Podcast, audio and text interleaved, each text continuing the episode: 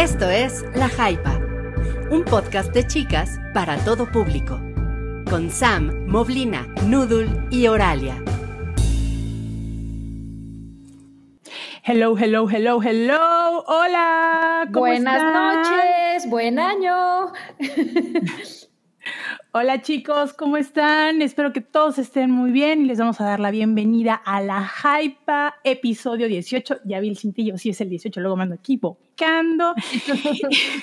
y ya es un nuevo año, ya estamos en el 2022. Nuevos propósitos, nuevas metas que todos estamos o que ya nos, nos propusimos el año pasado, los que se atascaron de uvas o los que lo escribieron en un papelito y lo quemaron o lo que nada más lo pensaron. Esperemos que todo se cumpla. Y bueno, vamos a presentar nuestra super alineación del día de hoy. Esta noche me acompaña Super Mobly. Hola Mobly, ¿cómo estás? Hola, ¿cómo están? Qué gusto empezar la hypa este año. Eh, estoy feliz de, de retomar estas eh, noches eh, con ustedes. Excelente, excelente. Yeah. Y bueno, esa que dijo yeah, es nuestra queridísima Sam. Hola Sam, ya te Hola. extrañábamos. Las extrañaba mucho, mucho, muchísimo. Y, y- y a todos los que andan ahí en el, e- en el chat, bienvenidos a la temporada 2. Ah, sí, cierto. Temporada 222, ya estamos arrancando. Es bien importante. Estoy, estoy muy emocionada que en un poquitito más vamos a cumplir un año, oigan. Oye, sí, es lo que iba a mencionar. Ya, ¿qué estamos? ¿A ¿Unos tres, cuatro meses? No, dos, falta. dos, tres mesecitos. Ajá, como unos dos, tres mesecitos, pero ya Ah, nuestro bueno. primer año. Hay que celebrarlo y en grande, ¿eh? ¿Qué pasó? Episodio de ocho horas. Pues, si ustedes no tienen inconveniente, yo no tengo nada. Aquí nos hacerlo, ¿no? quedamos- hasta que sigan llegando los chats. Exacto, nosotros sí. seguimos. Ajá. Nosotros seguimos. 40 minutos el programa. Ah. Yo ya iba a decir al productor que ya se fuera preparando, ¿no? Para las ocho horas, pero. Pero ustedes, no yo sé que nuestros seguidores sí nos aguantarían las ocho horas. Sí, los, luego nos lo piden, ay, que duren más, que duren más. Pues esperemos que con los superchats, que les recordamos que tenemos superchats el día de hoy, si quieren aportar, ya saben, si es la cuesta de enero, ¿no? Pero cualquier aportación es buena, pero también leemos los chats regulares. Aquí estamos listos y preparados para empezar. Y bueno, ustedes se preguntarán, ¿y Oralia? ¿Dónde está Oralia? ¿Dónde está Oralia? ¿Dónde está Oralia? Bueno, tenemos que decirles que Oralia eh, no se encuentra el día de hoy por cuestiones personales, aunque realmente es porque ¿Vas a le contar? Sí, sí, lo voy a contar porque Bueno, va. Echa el Ah, chisme. El, el- el chismecito, mira, aquí también ando con mi botellita nueva que me regalaron en, en Navidad con vino. de- no es por nada, les voy a enseñar vino de Tetra Pak. Es que me regalaron un, era así bien y el combo, pero bueno. Qué increíble, sí. Pero bueno, vamos a platicarles el chismecito. Pues resulta y resalta, si ustedes siguen a la cuenta del hype en Twitter, hubo un, y sobre todo con, con Rui, hubo un revuelo de que Cindy la Regia en movie. ¿Cómo la ven? Cine La Regia es cinema. Cinema. como es cinema. Como lo, de- lo decía Tarkovsky, como está ese meme de Tarkovsky, ¿no? Entonces, pues armó aquí, ya saben, el chismecito de que sí, sí, que sí, no, y salió a contestar el community manager de Movie, como que no es muy de chistes, y pues dijo Oralia, ¿no? ¿Saben qué, chicas? Pues yo me voy a lanzar a las oficinas a pelear el por qué Cindy la Regia no está. Y por esa es la razón que Oralia no está esta noche con nosotros. Se fue de, se fue de PR a movie. Además, ya sabemos que Oralia tiene, seguro fue por su cheque, ¿no? Sí, yo, yo creo. Bastante. Porque es como, como patrocinador, bueno, no patrocinador, pero promotora. ¿no? Promotora. Una de movie. Sí, a, lo ¿eh? mejor, a lo mejor este, no sabemos si Oralia es víctima de un este de una cosa piramidal de movie. Tiene que traer a, a Oye, sí. Ahora, ahora que lo dices, ¿no será, ¿no será que Movie es una secta y ella es la líder, o la líder de ahí de, de- de Nuevo León? Pues mira, Hmm, puede demasiado. ser. Pero, pero ya pusieron, sí es cierto, en los comentarios en Cindy la regia en movie y Oralia es regia, muy sospechoso. Sí, pues ahí está la corresponsal. Coincidencia, no lo creo. Ajá. Pura chamba, pura chamba. Pura, pura chamba, exactamente. Pero bueno, El, el- el próximo episodio vamos a contar con la presencia de Oralia, mientras vamos a estar nosotras tres y, y con su presencia, claro, con sus comentarios que los vamos a ir leyendo en este programa del día de hoy. Y bueno, chicas, ¿qué les parece? ¿Vamos a comenzar? ¿Comenzamos? ¿O Sí, quieren que les enseñe? ¿Quieren que les enseñe algo? Ah, miren. Por favor. Lo que están viendo en, en la, en la pantalla es un regalo que me, hizo, me hicieron llegar eh, vía Amazon uno de nuestros seguidores que se llama, me dijo que nada más dijera su nombre, se llama Hernán. Me contactó el, el creo que fue el domingo, el jueves en la noche, yo vi, leí el mensaje el, el viernes y yo así como que, ay, no, no anden gastando, ja- chavos, no anden gastando. Pero pues me dijo, no, pues es como, de como una forma de agradecimiento, pues por todas las aportaciones y los- las recomendaciones que nos han hecho y si te puedo yo enviar un regalo. Y yo, bueno, pues no hay ningún problema, ¿no? Y pues yo pensaba que iba a llegar el viernes y pues ya en, en dos semanas se los iba a ensellar. Y pues llegó el día de hoy. No lo he abierto. Vamos a hacer un unboxing para los que belleza, nuestros ¿eh? amigos. Está muy bonito. Les voy a contar una cosa. Yo tengo la primera versión de esta, de esta libreta, que igual me la regaló un amigo que se llama Chema, que estuvo igual en toque de queda hace muchísimos, muchísimos años, llama Chema Pong. Incluso aquí lo tengo.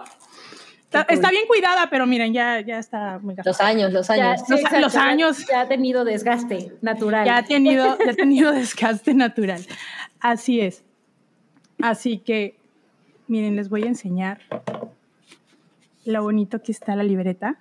¡Ay, qué divino! Y es para escribir. Viene diferente, a ver, lo vamos a poner por acá. Viene diferente porque viene para las películas, para calificarlas, el director, algunos quotes, y pues aquí anotaciones, y si quieres hacer dibujitos igual de algún frame o ponerle, no sé, alguna, imprimir la imagen de alguna escena. Y también, ay, qué rico huele. Perdón, es que me encanta leer tanto libros como libretas. Hay libros sobre nuevos, es Es delicioso. una maravilla, sí. Sí, y igual viene este folletito que es para, ahorita que viene la temporada de premios, para anotar eh, cuándo son las entregas, o sea, de la academia, Golden Globes, los SAGs, XXX, y viene la lista para votación. ¡Wow! Para la Como dice. Mona, como dice Mona Alicia, es un letterbox analógico. Sí, es un letterbox analógico. Muchas veces, yo, esto no es nuevo para mí. Siempre he escribido en libretas y cuando empecé a hacer eh, la hype y participar en el hype, me decía y compartía yo mis listas, me decían, oye, pues, ¿por qué no las compartes en, este, pues en Letterbox, ¿no? Pues sí, chavos, ah, sí lo hago, igual tengo TV Movie, TV Time, perdón, pero pues no es la misma experiencia que lo escribas analógicamente que en digital, porque a mí el proceso de escoger la libreta, escoger la tinta, si es gel o es una pluma normal, el color, a mí me encantan las, las tintas sepias, entonces sí es todo proceso y sobre todo el olerla. Entonces, Ah, está bien padre la experiencia, sí. Oye, qué Pero- rifadas los seguidores del hype, ¿eh? Sí, ¿eh?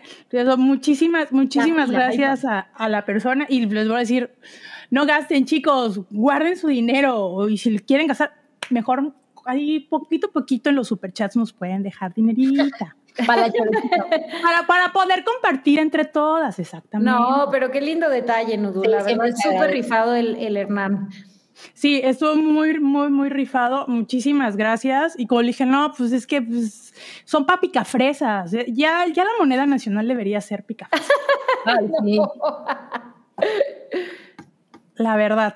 O tamarindo, no, ¿cómo se llamaban? Tamborcitos. ¿Se O los acuerdan de los tamborcitos. tamborcitos? El cambio de tamborcito, por supuesto. Sí, sí, sí.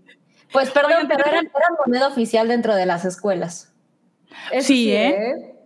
Sí, la- Hasta los que eran los, lo- los sitios de que tenían sal y chile, como si eran, que tenían como un sapito, pero no sé si les tocó en sus tiempos. Ah, claro, brinquitos. Los brinquitos, igual, así. Esos, esos eran moneda de cambio. Sí, porque Ya me oí muy chaborruca, pero uno que ya hombre, espía, No, no. uno que ya Los tiene 40, pues ya brinquitos, espía. Eran deliciosos. A mí todavía me daban eh, chicles motita de cambio. Había una tienda. Los de plátano eran la Los onda. de plátano, qué maravilla. sí, es súper plática de tías esta, pero sí. Sí. Eran una maravilla. Pero eran una maravilla, pero bueno. Ya hay un super chat, oigan. Sí, ya hay un super chat. ¿Quién se la avienta? A ver, si no, ña, ña, ña. A ver, Sam, adelante, adelante. Carlos nos dejó 49 pesos. Muchísimas gracias, Carlos. Y nos pide, saluden a Gaby. El 30 cumple 30 años y tiene miedo. Ay, qué padre que el 30 No, hombre. Oye, Gaby no, no, viene lo mejor.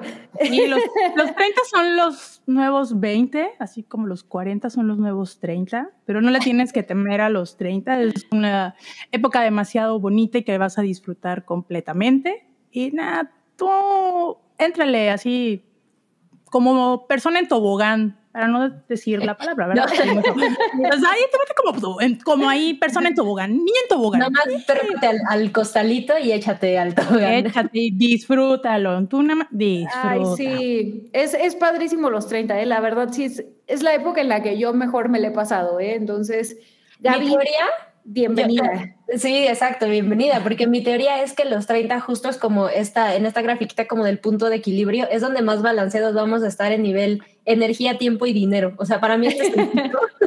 ya después, esto, mi idea es que es una declive, ¿saben? Es, a lo mejor tienes más dinero, pero tienes menos energía, pero ya no Sí, tienes... exacto. Ya no tienes tiempo.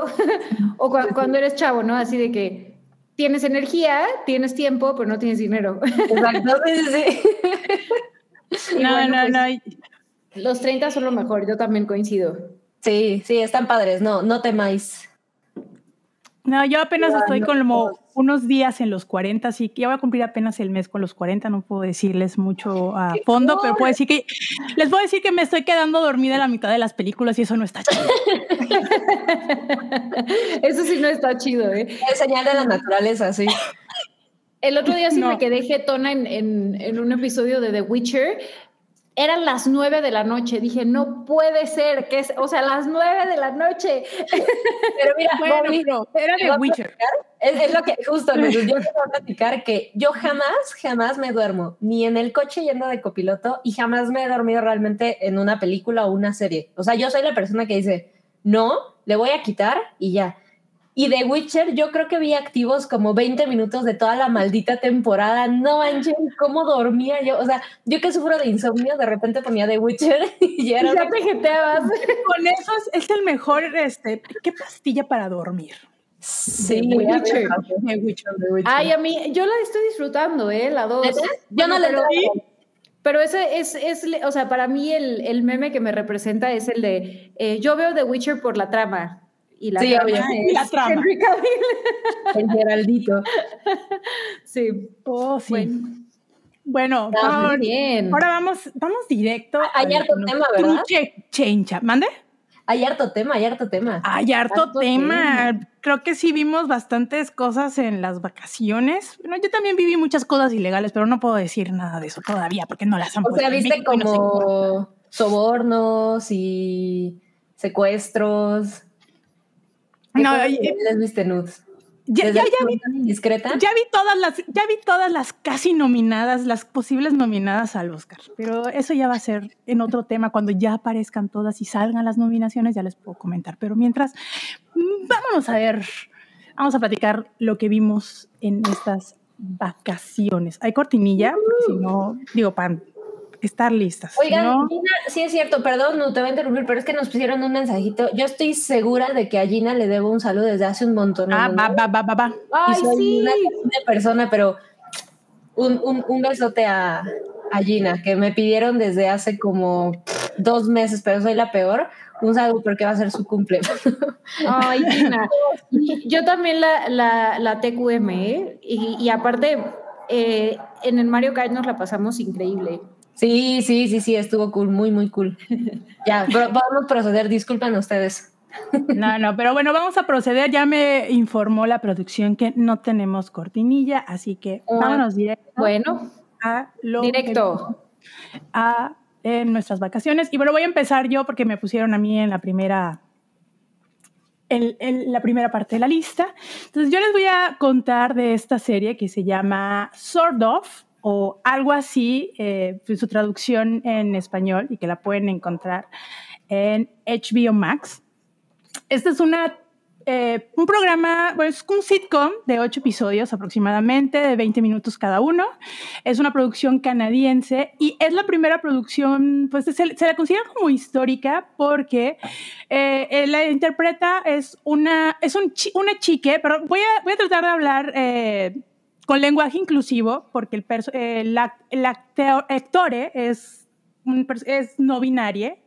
Entonces, sí me va a costar un poquito de trabajo, por respeto. Y la verdad es que la idea de, la, de la serie está muy padre, ¿no? Entonces, esta es la primera serie que es protagonizada por una persona no binaria, eh, gender fluid, y aparte es pakistaní, o sea, no es blanca, y es musulmana. Entonces, este, esta historia es, es, creada por Bilal Biak, que es, digo, es, una, es un actor eh, canadiense pakistaní y es un artista teatral. Igual tiene una, una obra que más o menos eh, se inspira en esta serie. Entonces, habla, esta serie trata sobre un, el personaje de Savi Mebob. Vamos a dejarlo en Savi, porque el, apellido sí está como que muy raro, ¿no? Pues digo, es una, es una, una persona no binaria, millennial, que me gustó mucho la manera en cómo lo tratan, porque ya ven que muchas veces en, la, en los programas que tratan sobre los personajes el, de la comunidad, LGQ, eh, bueno, la comunidad, siempre es este, pues lo ven de que es de, pues de los temas de, pues de sex, desde el punto de vista de sexual, o bueno, o de, este, de que son de, de, enfermedades o de temas muy relacionados dentro de la comunidad, ¿no? Entonces, en este no, ella más o menos lo trata desde el punto de vista de que, pues sí, ella no, eh, no tiene un él, ella no tiene un trabajo con respecto al tema artístico, sino que más bien eh, trabaja en un bar, es como un bartender en un, en un bar eh, librería gay pero aparte es una niñera en una dentro de una familia eh, birracial canadiense. Entonces, entre sus problemas es, pues, las relaciones que, sus relaciones personales, su familia, porque, pues, al ser una parte de una familia pakistaní y, pues, de que ellos realmente no, eh, pues, no aceptan muy bien a las personas de la comunidad LGBT, eh, sí, LGBTI+. Perdón, es que luego se me va así la idea, no un poquito nerviosa, porque ya tengo rato de no estar platicando con este. Es, es como en los contratos, nos de ahora en adelante conocido como la comunidad y ya. Como la comunidad. Sí, sí. Este, pues la comunidad gay, lésbico, gay. Este, entonces, lo que me gustó mucho es, la idea, eh, es el tratamiento porque aparte de hablar, eh, trata el tema de lo que es los problemas de ser una persona trans, de conocerse o de tal vez no estar tan definido. Eh, de, la gente no fluida. Siempre vemos eh, del punto de vista de las chicas lesbianas, de los chicos gays y la gente, el gender fluid. El gender fluid es la gente no, de género fluido, es decir, que no se definen ni como hombre ni como mujer, sino que ellos son, es un género muy neutral. Entonces, ella, eh, ella está en ese punto de no definición y pues vive en, ese, en este punto, ¿no? De, de disfrutar su vida, pero pues ahorita tiene una pareja, de que pues la pareja le pone el cuerno y pues como que se decepciona y tío, eso es una, es la niñera pero como que llega, llega un punto en de que la familia ya la va a correr y su mejor amiga, que ella sí es lesbiana, le dice, oye, pues vámonos a Alemania, tengo un proyecto allá y pues me gustaría que fueras, vamos a divertirnos, mira, te vas a alejar de los problemas de tu casa, no, vas, no, no te van a estar cuestionando, tú te relax, vámonos. Entonces, dentro de la familia que pues que la contrata, sufre un, hay un problema, ¿no? Sufre un accidente y pues ella toma como que la responsabilidad de, pero por decisión propia, de quedarse y ayudarlos. No es su responsabilidad, o sea, no es su, no, no es su incumbencia, por así decirlo, ¿no? Pero ella se queda, entonces dentro de ese trayecto, ella va a ir tratando de, pues, conocerse un poco más, porque les digo, es esa parte de que sí es del género fluido, pero no como que todavía llega esa parte de que no se siente tan a gusto en, dentro de lo que es. O sea, sí se acepta tal y como es, pero todavía está en ese, en ese punto de, conocerse. Eh, tiene la relación de las amistades, el de lidiar este problema eh, familiar, pero que no es familiar directo. Y aparte con lo de su familia, porque es, es, un tema bastante delicado. Me gustó mucho la manera en cómo lo tratan, te digo. No es de una manera, es una manera bastante inteligente y creo que demasiado realista que no lo vemos en la tele. digo, siempre como que esa parte de que, ah, siempre es como que un círculo social. Por ejemplo, en Pose, sí, vemos a gente de la comunidad LGBTI, pero que todo gira en torno a sus problemas, pero siempre estaba en, en la pista de baile, ¿no? De que vamos eh, en ese punto, ¿no? O por ejemplo, en eh, It's a Scene, que es una serie buenísima que está en HBO, que igual trata, son amigos gays, que, son en los, que están en los 80 y que ven el problema del VIH, pero sus problemas intrapersonales o personales son desde un punto pues muy muy exterior, ¿no? Y en este no, este lo vincula, o sea, te digo, es, es tratando de conocerse a ella misma y también trata el tema de las familias interraciales, los temas trans, que muchas veces no los estamos viendo en la televisión, sobre todo apenas como que los estamos, eh, los estamos viendo, ¿no? Y eh, me pareció bastante adecuado pues para la gente de la comunidad que siempre anda buscando pues material o alguna serie con que identificarse, ¿me entiendes? Entonces, a mí me pareció súper, súper bonito está súper divertida. Tiene como que les puede recordar también a series, por ejemplo, si vieron Chewing Gum de Micaela Cohen, mayor referencia de Micaela Cohen es I May Destroy You, también tiene como que algunas referencias. Una eh, maestra es. sí, es, eh, también tiene como algunos aires como de flickback. Hay una serie que igual la pueden encontrar en HBO Max que se llama Shrill, eh, que incluso la acabo de ver que estaba viendo hace rato, que es de una chica que tiene, que es llenita, que es gordita, pero que ella, no, ella quiere cambiar su vida, pero no quiere cambiar su físico. Entonces trata de ese tema de una, de una, desde un punto de vista de la autoaceptación y del body positive. Entonces, esta, es esta serie también trata eso, ¿no? De la autoaceptación, yo soy así, no me interesa eh, lo que la gente opine, me siento bien siendo una chica, o un, chique, vamos, perdón, disculpen, eh, un chique este, de género fluido y está bien así, no me interesa si la gente me acepta o no, pero en esta parte familiar sí como que es un tema bastante delicado porque volvemos, también toca ese tema de los usos y costumbres de otras culturas como la pakistaní, ¿no? Que son y la musulmana, que son un poquito más cerrados a la idea de el, ser gay, el ser homosexual o el tener otro tipo de preferencias a las que usualmente ellos están acostumbrados o es a lo que les dice eh, la religión, ¿no? Entonces me parece bastante, me pareció bastante entretenida. Esto les digo, está muy bien escrita. Se la avientan en dos horas 40 minutos. Es como si fuera, no sé, una película de hoy en día. Dos episodios de The Witcher. Creo el episodio más largo es de 21 minutos. Entonces, son, pero no, así va, va directo, sin cortes, no, sí hay como que escenas eh, sexuales, pero son tratadas de una manera bastante respetuosa y bastante entendible para, para los demás, de que no que a veces no les cabe tantito en la cabeza de cómo es. Entonces es desde un punto bastante... Procura no, no alienar, ¿no? Supongo. Ajá, no, no ajá, exactamente, no, no aliena. Y el, hay un personaje que es la amiga de ella que se llama Seven, que es súper, súper cagada, que es como que la que realmente la anima y la lleva a, a, esa motivación, a ese punto de que, pues, sí, tienes tus problemas, pero también ve el otro lado positivo de las cosas, ¿no? Entonces, esta es mi, mi, recomendación, les digo, se llama Sword of.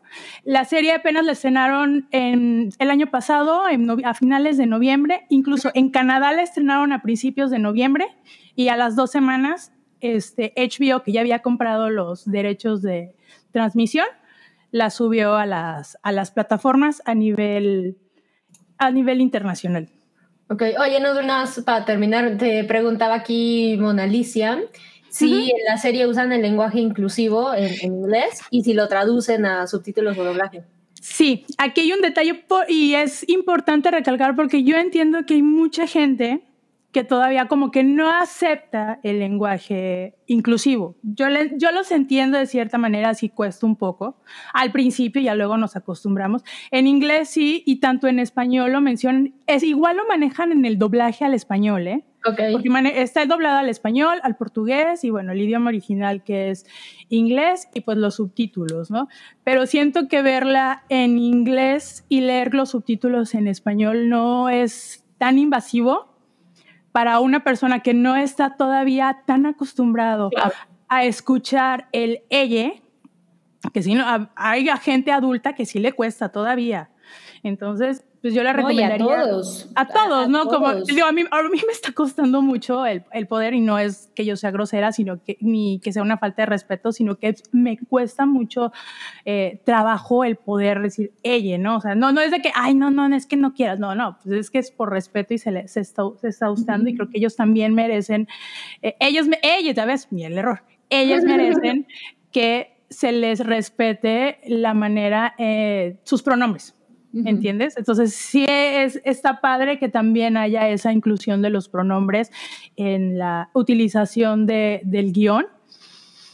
Entonces, es una opción más. Yo sé que tal vez no es para gusto de todos, pero es una muy buena opción como para salir un poco del cuadro de las series a las que estamos acostumbradas. De lo normativas. De la normativa, de que siempre vemos o las series, o series británicas, o series eh, americanas. Siempre salimos, ¿no?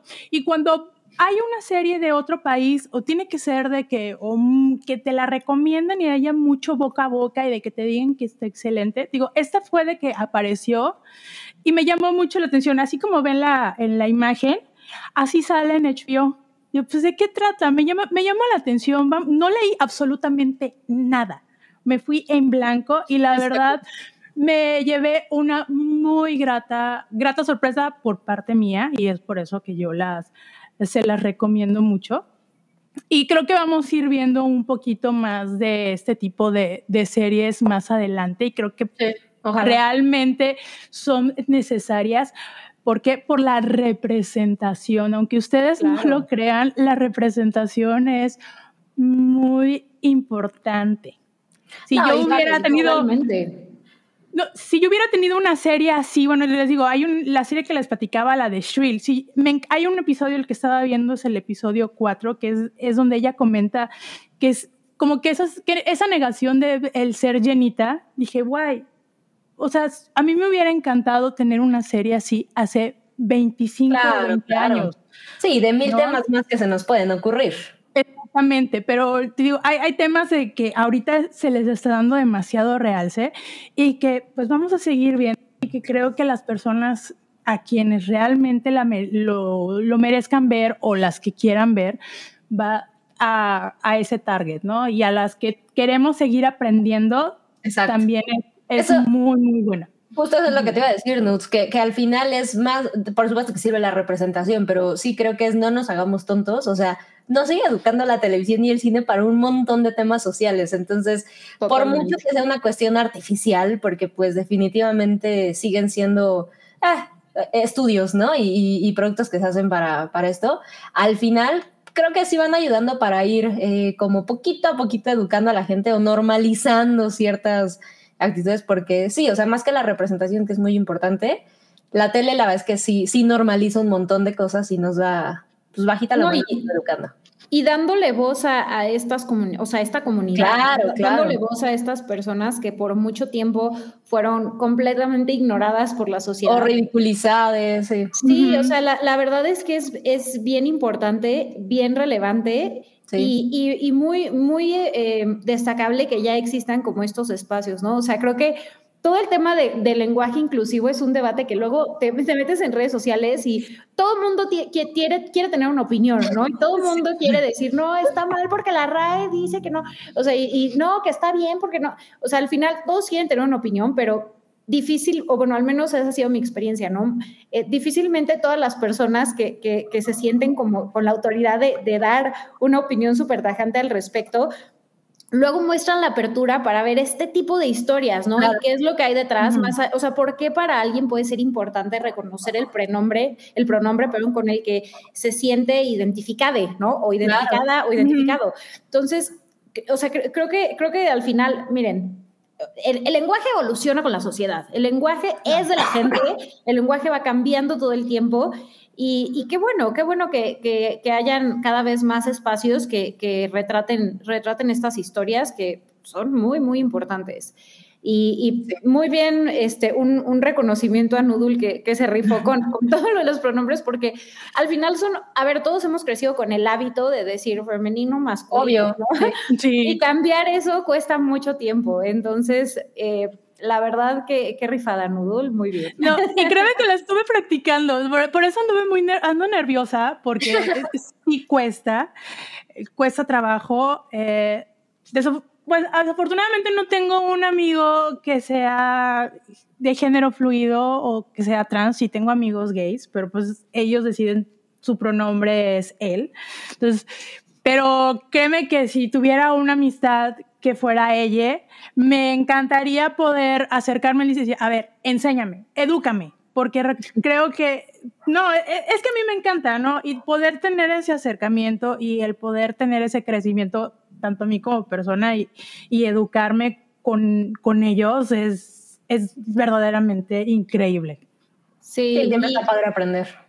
Y, y, la verdad preguntar también, o sea, sí, son, son cosas que, de nuevo, o sea, son hábitos que, con los que crecimos todos, entonces es difícil cambiarlos, pero yo, no sé, en, mi experiencia, eh, siempre que le preguntas a una persona cómo quieres que, que, que o, sea, que o sea, cómo quieres que esa persona eh, la nombres o le nombres, es o sea, si viene de, buena voluntad y de buen corazón y todo, la verdad es que te lo toman a bien. O sea, nadie va a decir como, ¿cómo? ¿No sabes cuál es mi pronombre? No, eh, o sea, puede ser una duda que, viene de verdad desde la, la, genuina atención de querer reconocerle o reconocerla. de no querer cagarla, ¿no? Sí, entonces este, creo que, creo que está, está, está muy bien que, vengan estos espacios. Por ahí vi en los comentarios que, la gente ya, o sea, sí le preguntan de, a ver, pero ¿qué es esto? ¿Y qué es no binario? ¿Y qué es eh, género fluido? Y todo. Y, la gente ya sabe, ¿no? O sea, como contesta y ya tiene noción de esto. Entonces, eso la verdad es que está padrísimo. Vamos, vamos conociendo más, amigos, y reconociendo más. y fíjate que y perdón, Sam, y fíjate que ahorita que comentabas del que tú le preguntas los pronombres en las, este, a las personas, en la serie lo trata. Cuando a ella, cuando a Sabi va a hacer la entrevista a esta, a esta familia para ser niñera, la mamá le dice, pues la identifica inmediatamente y le dice, disculpa, ¿cuáles son tus pronombres? ¿Cómo gustas que te, me refiera a ti? Y, la, y ver la cara del personaje de, ah, wow, por fin alguien se afije en eso. Eh, claro. Por eso volvemos al mismo punto. Es importante el poder tener ese acercamiento y el saber y el preguntar. Y ahorita hay, otra, hay varias series, algunas que he visto que también ya están incluyendo esto de la, la pregunta de ¿y cuáles son tus, tus pronombres? Eh? Entonces son, son detallitos de que son mínimos, pero créanme, son muy importantes. Sí, para, alguien, si para alguien es, claro, si para alguien es importante, ¿por qué no lo harías, no? O sea, claro. Al final. Sobre todo cuando son cosas que, que muchos otros tenemos. O sea, aquí nos cuenta eh, Mona, Lisa, ¿no? Es el, pues cuando tienes dos nombres y alguien. Claro. ¿Qué nombre prefieres? ¿No es así de sencillo? Por supuesto que es así de sencillo. Sí es. Sí, no, pues muy bien, muy bien. Qué, qué gusto Que, responden tantas preguntas, este, muy, informados, ¿eh? Los seguidores. No, y sí es lo que he visto, muy informados y, por ahí ya estuve explicando algunas cosas y ya me aclararon también otras cosas de lo que yo tendría de género fluido. Pues el género fluido es de que van de hombre y mujer, pero también no, no se definen en un solo género, pero también ya están con la interseccionalidad y pues sí es cierto, una cosa es el género y la otra es tu identidad sexual, Pero bueno, ya nada más para terminar, les quiero decir que esta serie en Rotten Tomatoes tiene 100% de calificación por parte de la crítica y un 83% por parte de los bueno, de, la audiencia. Y muchos es lo que se quejaban de. Había uno que le ponía uno porque es que el lenguaje inclusivo no lo soporté. Qué oso. Por eso es la, e, es la advertencia, ¿no? Si no aguantas el lenguaje inclusivo, pues mejor no la veas. Vela, pero no la veas en español. Vela, o, vela y, trabaja esa, esa este, flexibilidad. Nada nos cuesta trabajar en eso. Bueno, chicas, ¿les parece que leamos algunos superchats? Porque ya se nos Por favor, venga. A ver, Mobley, si eres Cloud, primero. Tan divino como siempre. Nos manda 50 pesitos, muchas gracias, Cloud, y dice, sin ustedes el mundo no gira igual. Qué, ¿eh? Por eso hace tanto frío. sí, sí, sí. Feliz año, queridas amigas. Espero su energía de luz. Estoy viendo Director Desnudo en Netflix y mm. me está gustando mucho. Ah, cool. Hay que nos cuentas en Twitter, Cloud, porque estoy pensando. Y feliz año para en ver, es como una tipo biopic. Es, ya nada más vi la primera temporada, me quedé en la primera de la segunda, pero bastante interesante la vida de ese director, ¿eh? Cool, cool, director japonés. Besotes a Cloud. Va, el segundo, Sam Porfis. Cross the Second nos dejó 50 pesos. Muchísimas gracias. Y esto es una cooperación para quien le tocó el muñequito de la rosca y por la primera hypa del año. Muchas gracias. Déjenme decirles que yo no partí rosca este año. Hoy estuve encerradita porque no pude tomar prueba de COVID y dije, porque Omicron. dije, mira, traigo moquito, mejor. Sí, tienes bien. Todo, a mí me dio igual, pero bueno, ya no supe si fue, me dio el abecedario griego. Yo nada más voy a decir eso. Oye, a mí me yo tampoco, yo tampoco partí rosca, qué, qué tristeza. Sí, pero se acepta mucho la cooperación. Ya nos comeremos nuestros tamales con esa cooperación. Ay, sí. Oye, sí. Comemos tamales. Muy bien. A ver. El que sigue, si gustan lo leo yo, es de Carlos Francisco Bolán Ruiz. Hola Carlos, nos dejó un superchat de 50 pesitos, gracias. Dice, saludos, ¿ya debería quitar los adornos de Halloween y Día de Muertos? Terminé de ver el revival de Dexter y no la pasé mal. Se les quiere hype. Ay, nosotros te queremos a ti, Carlos. Mira, oye, pues, pues, ya rífate todo el año, ¿no? que no sé si alcanzan a ver, ahí atrás por donde está la luz, hay unas cositas de colores como aquí. ¿En tu barra? que puse para eh, pues otoño, Día de Muertos y demás del 2020, pero ya se Dos años después, ahí siguen los fantasmitas. Ya quité el árbol, pero por ahí sigo teniendo luces. Hay, hay, cosas que ya son decoración este, fija, entonces a veces encuentras cosas padres. Por ahí hay un ramo de flores negros que también fue como de Halloween 2019 y ya. Ojalá el pan de muerto durara todo el año. Yo, yo sí soy de esas ideas. Es como meme, meme, de nalgones. El pan de muerto debe ser eterno. Pues yo les quiero decir, ya lo había dicho en, creo que en el hype, pero aquí en Chetumal conozco un lugar que, donde hacen pan de muerto todo el año. Uf, uf uy. Todo el año. Tienes que pasar el dato para. y si no, hay mando. Haré un sacrificio y llevaré. Por favor. Muy bien. Bueno, muy bien. Habrá otro super chat, señor productor, sino ya para pasarnos a la siguiente reseña. Creo que, creo, que, puso, puso, ya la siguiente, entonces eso es. Vamos. Vámonos. Y esta es la super reseña de Tic Tic Boom que la vio Sam durante las vacaciones de Navidad. Así que adelante, vamos con los micrófonos hacia Sam. gracias, gracias. qué bárbaro, qué, padre. Bueno, pues estamos aquí, seguimos en esta noche de reseñas. Tic Boom. La verdad es que les voy a confesar mi, mi, mi acercamiento a Tic Tic Boom. Yo sí soy muy fan de los musicales, o sea, sí los disfruto. Pero em, como que Lin Manuel Miranda, e, esto es muy cagado, es no me convence mucho su trabajo, aunque he visto muy pocas cosas de él. me explico. O sea, a mí me parece que el güey es muy talentoso, mucho, a nivel música. Em, o sea, eh, yo, realmente lo conocí como ya esta figura muy, muy grande después de Coco, eh, que es a nivel música y arreglos y todas estas colaboraciones. Es como el, el güey es, es muy bueno, ¿no? Y, y creo que para el teatro musical lo hace muy bien y de repente yo, yo me enamoré como mucho de, de él y, quería ver más de su trabajo y hasta donde yo me quedé, estas reseñas donde él ya participa de forma más llena en, en películas y por ahí... Eh, ah, Hamilton, por supuesto, que al final, bueno, pues sí lo vimos en la tele, pero es teatro, ¿no? No es la tele. Entonces he visto que no es como tan bueno en, en esta cuestión del cine y, me alejé un poco del trabajo de él porque, es raro, o sea, para mí es el, creo que no me gusta mucho su trabajo, aunque no lo he visto mucho, pero bueno, no tenía muchas ganas de ver Tic Tic Boom, eh, pero se me antojaba mucho ver la actuación de, de, Andrew Garfield y por alguna razón entrando en Netflix vi que estaba Rocketman y dije, ah, creo que voy a rever Rocketman porque se me antojaba esa ondita.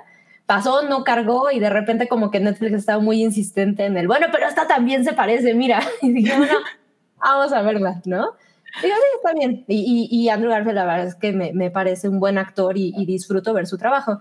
Entonces la vi medio, pues no a regañadientes, pero pensaba saltármela. La verdad es que pensaba saltármela. Y me sorprendió. O sea, esta película es... Eh, so, solo no sé si es original de Netflix en cuanto a todo, producción, o solo este... ¿Que él haya comprado los derechos? Ajá, e, eso se los debo. Ahorita se los confirmo, Ahorita pero bueno. Lo, lo, investigamos. Ahorita lo investigamos. Tú, tú sigue con tu diálogo. Ahorita gracias, gracias. Excelente no producción. Pasamos bueno, es, digamos, es una producción de Netflix, ¿no? Y protagoniza eh, Andrew Garfield, mejor conocido como. Este, sí, el algoritmo me venció por completo. Fue ahí este truco de, de Netflix, me obligó a ver sus estrenos. Este, pero bueno, eh, sí, la, la, protagoniza Andrew Garfield. Es el, en, teoría es el primer trabajo de dirección de cine de Lin Manuel Miranda y está basado en, en la vida de, bueno, está basado en este trabajo autobiográfico de Jonathan Larson, quien fue un escritor, eh, productor, actor de musical, mejor conocido, o sea, por, por, todos los que creo que por nuestra edad, es pues, el autor de Rent, ¿no? Que al final eh, esta biografía habla del viaje de esta persona. Eh, bueno, pues eh, ligero spoiler, pero bueno, es una persona que murió joven. Y, esta biografía es este... esta película es completamente su biografía, pero en un punto que me, eso es lo que me pareció lindo e interesante, aunque al mismo tiempo creo que es lo que le quitó un poquito de, peso a la película, pero se enfoca en este punto como, como de su persecución de su sueño, que es el sueño de su vida. O sea, desde muy temprano en la película te dejan muy planteado que sepas o no quién es esta persona, su trabajo, quién fue, etcétera. Te lo, te lo pintan muy claro, pues él se dedica a esto y este es su sueño y como muchísimas otras personas en el ambiente artístico, pues seguramente llevan años persiguiéndolo, no se les da y le meserean y luego no duermen y etcétera, etcétera, pero no lo sueltan, ¿no? Y por aquí viene también un, un poco ligado a eh, un, pues un conflicto social y un contexto que se está dando alrededor en eh, finales de los 80 y principios y mediados de los 90, más o menos por ahí va brincando la, la película entre flashbacks y, lo que sucede. Eh, y entonces empieza a haber esta epidemia de, de muertes en el ambiente artístico, principalmente por, eh, pues por SIDA, bueno, por, por, VIH, etcétera, etcétera. Y entonces eh, también se enfocan mucho en hablar de esto como de tiempo y cómo todos ellos van viendo que mucha gente cercana de su edad, pues que rondan los 20, 30, 35 años, pues se van muriendo, ¿no? Y se mueren en, eh, rapidísimo y sin saber qué onda. Entonces, me parece que eso está muy interesante creo que eso es lo que, lo que vale mucho la pena y al final se convierte completamente en una película, eh, pues como se la pueden esperar del tema, que es un poco el, eh, el triunfo individual de este ser que se aferra a sus sueños y que independientemente de todos los obstáculos con los que se encuentre, pues al final hay cierta recompensa y, y si hay un drama detrás y, y, depende de la perspectiva en que lo veas, puede ser la persona que, este, que sufre muchísimo o que es un héroe o que es un mártir, bla, bla, bla, bla, bla. Todo eso lo tiene junto con su payoff muy bien ganado, o sea, y, y, que durante toda esta película te vas sintiendo, porque eso es algo que hace muy bien Lin Manuel Miranda, ¿no? Viniendo, supongo, tiene que ver con su escuela de, de, de teatro musical, pero es este, te emociona, o sea, durante todo este viaje te podrían estar contando cualquier historia súper sencilla y la verdad es que va a lograr emocionarte por medio de un, un, número musical que va así creciendo increíblemente, es, por supuesto que está probadísimo y va a funcionar. Pero regresándome al punto del tema, es que creo que hay muchas cosas que explotar en este contexto y en la vida de él y en todo lo que vive alrededor, e incluso retomando un poco lo que nos platicaba Noodle de, de esta serie, pues aquí también se ven ciertas cuestiones de, em, aunque podemos ver que la mayoría de las personas alrededor de él es lo que conocemos hoy como, como yuppies, ¿saben? O sea, sí es un círculo pues más o menos privilegiado, o sea, le batallan con dinero y demás, pero la realidad es que el hecho de que puedan perseguir un sueño como el teatro musical en, Nueva York, pues no cualquiera, ¿no? Entonces, e, eso es un punto, sí, sí pueden notarlo este, como una peliculita blanca y, y, y, y medio yuppie, pero ese definitivamente es el contexto en el que, en el que se desarrolla, ¿no? Entonces, habiendo eso, creo que sí valía la pena explotar un poco más que incluso en un círculo así, pues cómo le batallaban con muchas cosas, ¿no? Discriminación, ya sea que seas heterosexual o no, pero entonces también hay un prejuicio en, si te dedicas al teatro musical, pues evidentemente eres homosexual, ¿no? No hay hombre que se dedique a eso porque, eh, etcétera, etcétera. Y yo sí creo que, que, aquí es donde viene un poco la falla de, de Lin Manuel Miranda como, como director, porque la fuerza de la película para mí viene de definitivamente la actuación de Andrew Garfield, creo que lo hace muy, muy, muy bien. Si no fuera por, por por cómo carga él ciertos números musicales, que por cierto aprendió a cantar para esta película, o sea, le, trabajó un año. Lo hace increíble, ¿no? ¿eh? Es que yo me sorprendí de saber que él había aprendido a cantar para esta película. Yo juraba que, tenía formación porque lo hace muy, muy, muy bien. Y, de ahí viene esta fuerza, ¿no? Lo hace muy bien, interactúa muy bien con los personajes. Eh, si hay buena chispa uno con los demás, la verdad es que ni siquiera les podría decir. O sea, eh, a mí me sucedió que es lo ves él en pantalla y se lleva la, película, junto con la música. Los números musicales están muy bien hechos, pero a mi parecer no tiene tanto peso porque pues la música ya existe, ¿no? Y entonces estás hablando de este, pues este genio hasta cierto punto de este tipo de teatro que escribió todo esto. Sí hay arreglos por ahí, hay otras cosas que, que, aporta, por supuesto, la experiencia de Manuel Miranda, pero, pero siento que se desperdician un montón de de oportunidades, ¿no? Entonces, eh, sí, sí, vemos la vida de él y su journey y todo el viaje que, tiene y los obstáculos por los que brinca y qué es lo que quiere y un poco de su vida, pero no ahondan realmente en nada. Al final a mí sí me dejó un poquito esa, sensación como de...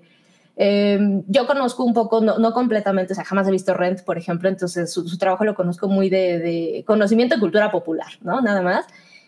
Pero bueno, tengo noción del nombre y, la verdad es que no me logró conmover al punto en que dijera, voy a correr a ver Rent, ¿no? Me interesa, por ejemplo, saber qué más hizo él porque siento que ahí es donde desperdicia un poquito la, película, más allá de esta música que está muy bien hecha y, que los números musicales están bien, tampoco, por ahí vi los comentarios que preguntaban si estaba como La La Land, no, no manches, se queda años luz de La La Land, o sea, no, no tiene nada que ver. A excepción la, la, actuación de, de, Andrew, está muy al nivel de... Eh, él ganó, creo, el Globo de Oro, ¿no? Como mejor actuación. Sí, lo acaba de ganar. Sí, sí, creo que está válido, ok. Y, pero la película, el ruido que está haciendo y todo, la verdad es que no. E, es solo la música junto con la actuación de él y de ahí en adelante, a mi parecer, sí se queda como muy, muy cortita. Al final me pareció mucho un producto de Netflix que es un temita diluido, que sí va a generar conversación, que tiene mucho carisma hasta cierto punto y, hasta ahí. Me la pasé muy bien, pero la sentí bien insulsa. Y que de hecho, ahorita que decían, eh, agregando lo que dice Sammy, eh, por ahí decían que se hace alusiones a, a Rent y todo, o sea, sí, sí las hace, pero a mí personalmente justo eso fue como lo que, lo que me hizo ruido, ¿no? Y, debo confesar que antes de verla no, o sea, no, no, investigué nada, ni siquiera leí la sinopsis, no vi el trailer, nada, ¿no? O sea, como que una amiga que, que, es fan de los musicales me dijo, ay, este Tic Tic Boom está increíble, y dije, bueno, va, la voy a ver. Sí. Sabía que era del, del autor de, de Rent, pero, o sea, eso es todo, ¿no? Como que no, no, no supe mucho más. Y, la verdad es que sí, la historia no se desarrolla en ese momento, o sea, es justo como la carrera previa de Jonathan Larson antes de que, de que hiciera Rent. Em, como saben, o sea, esto no, no, es spoiler porque pues ya sucedió, es real. Este, sí, él falleció, sí, justo. él, él falleció antes de que Rent explotara en popularidad. De, hecho, creo que por ahí mencionan que, que fue en, antes de, de incluso la, la, primera función, él, él este, muere. Y, y la película no, no trata eso. o sea, trata incluso de un musical que él hizo antes, que pasó desapercibido, aunque lo puso, digamos, bajo el ojo de, de, algunos eh, de la escena musical en Broadway. Entonces, yo, yo sí creo que es importante decir esto por, como para manejar las expectativas, ¿no? O sea, si están en, eh, esperando ver la, la Vivo M y todos estos números, no, no va a suceder. es como otros números musicales, que también está muy padre, eh, pero, pero bueno, no, no es, digamos, eh, esa parte de, de, la vida de, de Jonathan Larson. Em, fuera, fuera de eso, o sea, yo coincido totalmente con Sam. O sea, a mí, a mí me, me, me gustó mucho, o sea, la disfruté. Eh, pero, pero tampoco se me hizo así el musical, este, o sea, mi musical favorito, no. Y también eh, agregaría que es una película muy introspectiva. O sea, de hecho, la narrativa la, la cuenta como lo que él está viviendo en su vida y como toda esta, eh, este, este viaje de, del artista de eh, pasar por, pues casi, casi un momento en donde, no, bueno, uno no tiene para pagar la renta, dos, o sea, duras penas tiene para comer, este, y su vida es la música y él de verdad, de verdad no, no tiene un plan B. O sea, él, su, es lo único que va a hacer es teatro musical, ¿no? Entonces, es justo como retratar esta parte de su vida y al mismo tiempo hay como eh, o sea, digamos como que lo que guía también la, trama es este momento eh, detrás de escenas o de bambalinas en donde él está como, eh, pues no sé si, si describirlo como narrando su vida, ¿no? Pero como como hablando de su música de forma que va coincidiendo con lo que él vive en, en esta digamos, en, en, lo que estamos viendo como su vida. como un autoanálisis. Exacto, exacto. Entonces, esto hace que sea como súper, súper introspectiva. Eh, y, y, bueno, pues, eh, o sea, creo que en ocasiones eso ayuda mucho a, a, que conozcamos y, y, hagamos como este vínculo con, con el personaje de Jonathan Larson. Pero por otro lado, pues hace que, que digamos, la, la acción como tal de la trama eh, no tenga el mayor peso, sino más bien lo que está sucediendo en la cabeza de Jonathan Larson, o sea, la interpretación que él está dando a todo lo que, lo que está viviendo. Eh, entonces, bueno, yo, yo se la recomiendo. O sea, si, si les gustan los musicales, véanla. Si son fans, de, fans de Rent, creo que la van a disfrutar mucho, pero sí que sepan que no va a tocar la vivo. ¿eh? Por si lo que lo andaban deseando mucho, pues no. Así no es.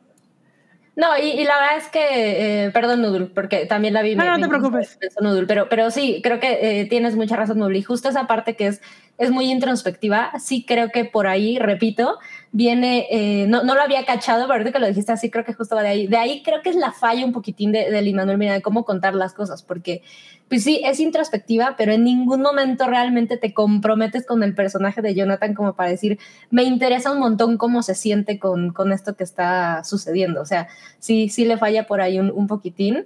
Pero, pero sí, e, esa, padre está, eh, esa parte está cool. O sea, sí es muy introspectiva en ese sentido. Y sí, asumo, si tú tienes conocimiento del personaje o cariño o alguna cosa, sí debe ser una maravilla. O sea, ahí sí, para que veas, ese, ese enfoque debe ser una cosa bien interesante. Y seguro habrá mil referencias, ¿no? Sí, que, segurísimo, que ni alcanzamos gracias para los fans, que, que, que, bueno, yo como les digo que eh, no, la banda no conocía mucho el personaje, no, no caché, pero, pero seguro que sí, porque o sea, eso sí les digo, mis amigos que son fans de los musicales, bueno, amaron Tic Tic Boom y es como, es la mejor película del mundo. Entonces, yo creo que mientras más fans sean de, de Rent y su trabajo, más les va a gustar. Y no nada más de eso, fíjate que sí, eso es otro tema, sí creo que es una cartita de amor por ahí al teatro musical. Claro, sí. Porque si hay cameos, si hay nombres, o sea, si tienes cierta noción, pues los cachas, ¿no? Pero si eres fan, pues sí, sí, me imagino que es una chulada esa, esas referencias. Sí, sí, sí.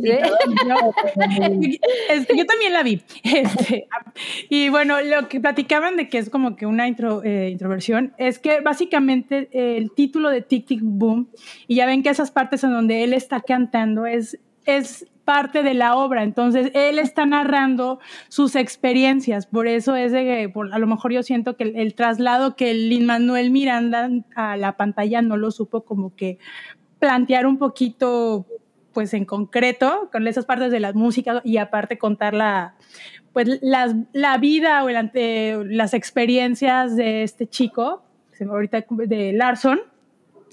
Y hay un detalle que, por ejemplo, este director teatral que acaba de fallecer es Sodenberg, Sodenberg.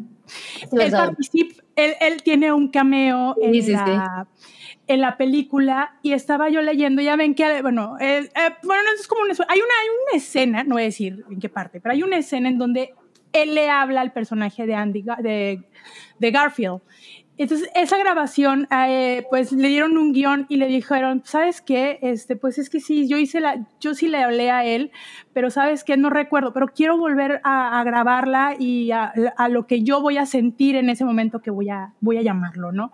Entonces, ese detalle se me hizo súper bonito. La actuación de, de Garfield es, wow, de Andrew me gustó mucho y creo que sí vale las nominaciones y a las cuales eh, está siendo nominado. Y para él fue una catarsis, porque cuando estaba, antes de que filmara la película, falleció su mamá. Entonces, imagínate tener todo ese sentimiento de, pues, falleció su mami de cáncer y el no poder, eh, de cierta manera, pues, exteriorizar ese sentimiento de tristeza, pues todo lo inclinó, todo se lo, lo vertió a, este, a este personaje y a, a mí me encantó. Realmente, no soy muy fan de los musicales, igual como Móvil no tenía mucha referencia de quién era este, Larson. El Rem sí es una gran referencia, pero pues tampoco he visto la obra, debo de confesar. Pero en lo que cabe, creo que es una biopic decente, si lo llamamos como una biopic. Está sí, claro, sí, decente, pero siento que lo único resaltante de esta película es la actuación de Andrew Garfield, así como para una nominación a Mejor Película, no. Sí, de hecho, ahorita que decías, Nudul, eso de que, de que falleció la mamá de Andrew Garfield, les recomendaría muchísimo que, que vean la entrevista que Andrew Garfield tuvo con Stephen Colbert, en donde habla de, de, la pérdida, o sea, y habla de, de la, la, pena, o sea, es el grief, ¿no? ¿no? No, encuentro otra forma de... El duelo. Sí, el duelo, exacto, que él siente como el dolor de, de haber perdido a su madre y como él dice, es que yo deseo que esto se quede conmigo por siempre porque esta pena que siento es como el amor que no le pude expresar, porque nunca hay suficiente tiempo con las personas que quieres, ¿no? Y, bueno, esto que, yo se los comparto, por supuesto, él, lo dice en palabras mucho más bellas y, de una forma este, más, hermosa, em, y se los recomiendo muchísimo, o sea, creo que, creo que es... Eh, es, una entrevista en un, en un late show pero eh, personalmente es como de los acercamientos o, de, las interpretaciones más bellas que yo he escuchado de, lo que es eh, el, dolor que, sientes cuando alguien se va. Sí, está, está muy cañón. Ese, ese y un poquito esta frase de, de Keanu también cuando le preguntan, ¿no? ¿Qué pasa cuando cuando uno muere, la respuesta que les da Keanu, no me acuerdo quién le está entrevistando, que dice, bueno, pues no tengo idea, solo sé que los que nos quedamos, este, pues extrañamos mucho a los, a los que se van, ¿no? Entonces, eso, eso está, está bien padre. Esa parte del duelo, sí es cierto, y si lo vemos eh, por ahí, porque hay una historia eh, también por ahí detrás, no sé si Noodle tenga ahí el dato porque, porque Wikinoodle, pero por ahí estaba, andaba el papá, ¿no? De Jonathan Larson en, las giras, la película y luego el, musical, o sea, también había por ahí un homenaje a esta persona que es el, pues su hijo se le murió súper, súper joven, o sea. Sí, y es que creo que fue un día antes de la, ya lo habían comentado ahorita, de si no sabían si fue antes de los estrenos o del estreno, fue antes del estreno de Ren que él, que él falleció, desafortunadamente. Creo que fue pudo haber sido prevenible eh, ese, este fallecimiento, pero bueno, por algo sucede. Life is life. life is life. Ay, es. Pero bueno, recomendable si está, está, está linda. ¿Saben qué? Nada más rapidísimo antes de que la producción nos regañe, pero ahorita que ¿saben, ¿saben qué me parece que puede ser entendible? La narrativa, como el estilo de narrativa, es un poquito como a los episodios de Seinfeld, ¿saben? Que, que es el, el, show de, de, Seinfeld contando un poco su... Ándale. pero va, va un poco metido entre... Como un show de... Realmente sano, o sea, como en el... Exacto. sí, sí, sí, porque sí, esa parte de la obra. El hilo narrador es, es la obra, que es esta obra autobiográfica, y esa parte que contaba Móblico de la ejecución justo, es como si va narrando, pero porque va ahí intercalando. Entonces me, recordó un poco a, la estructura de los episodios de Seinfeld. Pero sí, definitivamente sí la recomiendo. Qué gran comparación. y al final Excelente. conversación de Oscar, ¿no? O sea, ya, ya, ya si a ustedes les gusta estar en el mame, pues éntrenle, está ahí en Netflix. Éntrenle, ya, ya, ya, ya falta para que salgan la lista de los dominados, siguen saliendo los shortlist, pero los buenos, buenos, esos no los sueltan. Pero bueno, vamos. Ahora después de los musicales de Broadway, vamos a irnos a un lugar mágico. Vamos a irnos a Howard, con nuestra super Mobley, que aquí tenemos una imagen exclusiva. en la plataforma 9 3 cuartos, amigos. Sí, la bufandita voladora y todo, todo el tema. ¿eh? Estaba, estaba más, más eh, joven en esa, en esa foto como Tú estás joven, no niegues eso, estás joven. Ay, sí. La verdad es que eh, me emociona mucho hablar de, este tema porque soy generación Harry Potter, claramente. debo confesar, antes de, de, hablar un poco del especial, que yo odiaba Harry Potter antes de leer los libros, o sea, me, parecía una barbaridad y que le copiaba a La Peor Bruja, que era una serie de, del 11, hay por ahí sí. de embrollo. sí, de Mildred de embrollo, exacto. Si alguien la vio, que, se manifieste. Y hay un remake. ¡Ay, a poco! Netflix, un remake de esa serie. Siento que no lo veré. Bueno, no sé, pero. No, quédate con los recuerdos de la infancia. La verdad, esa estaba muy bonita, la, la original.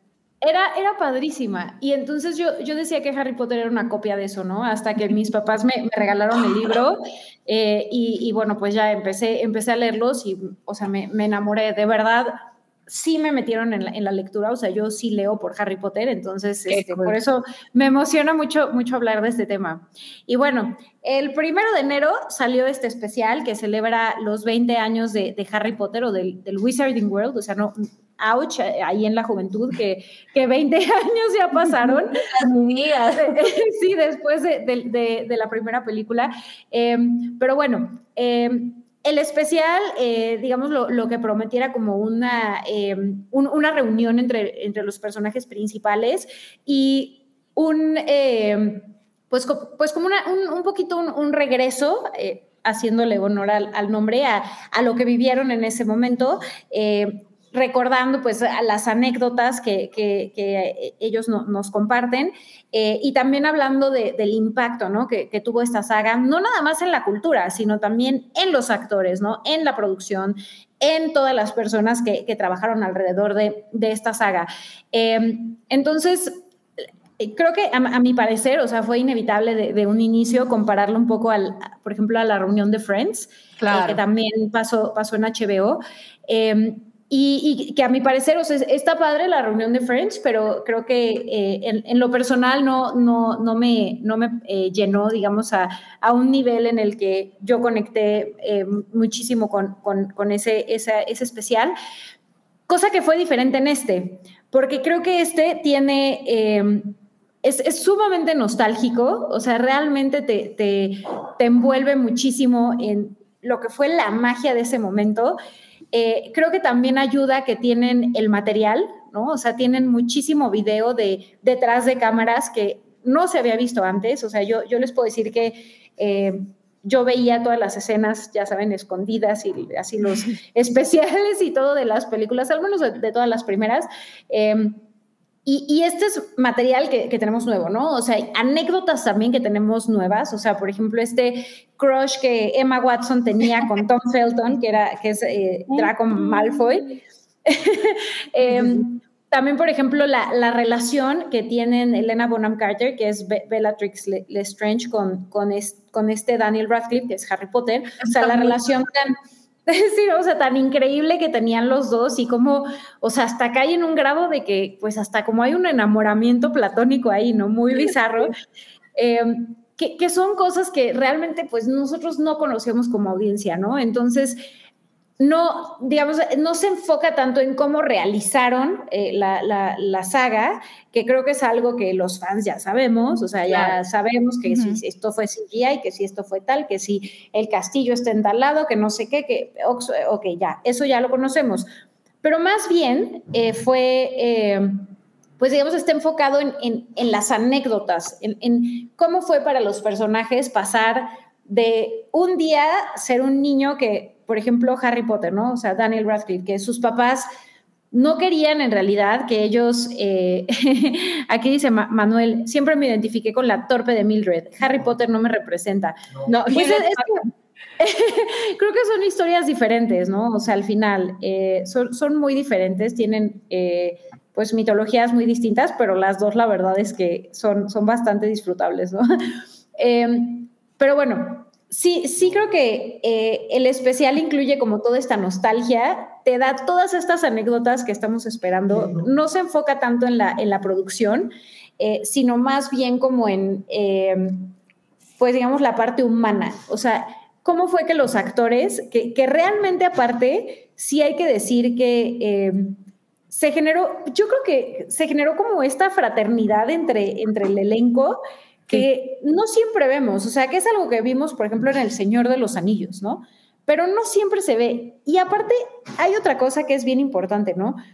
Eh, el elenco crece, o sea, el elenco realmente podemos ver así, e, es como una experiencia a ver, no la quiero comparar con Boyhood, por supuesto. Pero, pero uno piensa Sí, pero es inevitable pensar en Boyhood.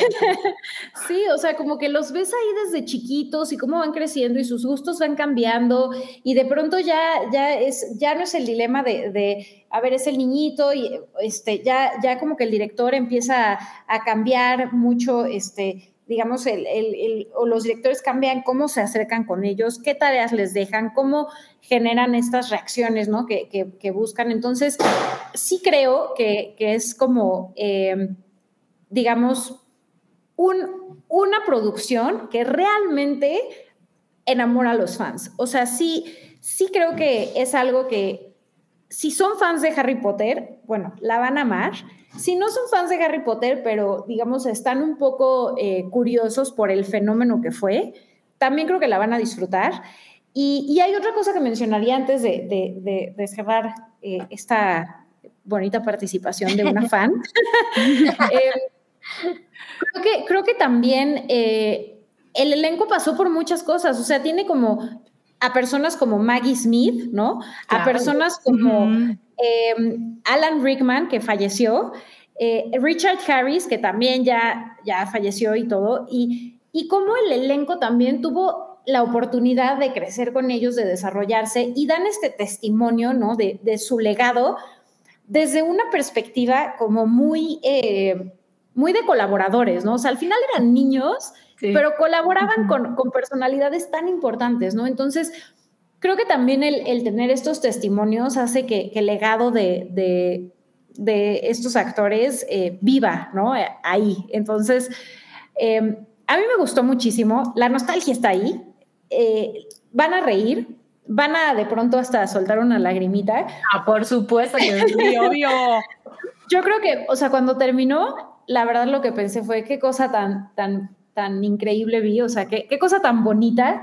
Eh, quiero mucho a Emma Watson, la verdad es, es un gran, gran, eh, una gran celebridad, o sea, y sí creo que, son como, eh, pues digamos, personalidades que, tienen mucho que aportar como a la, a, la, a la, juventud, ¿no? O, a las personas que, estuvimos siguiendo la saga.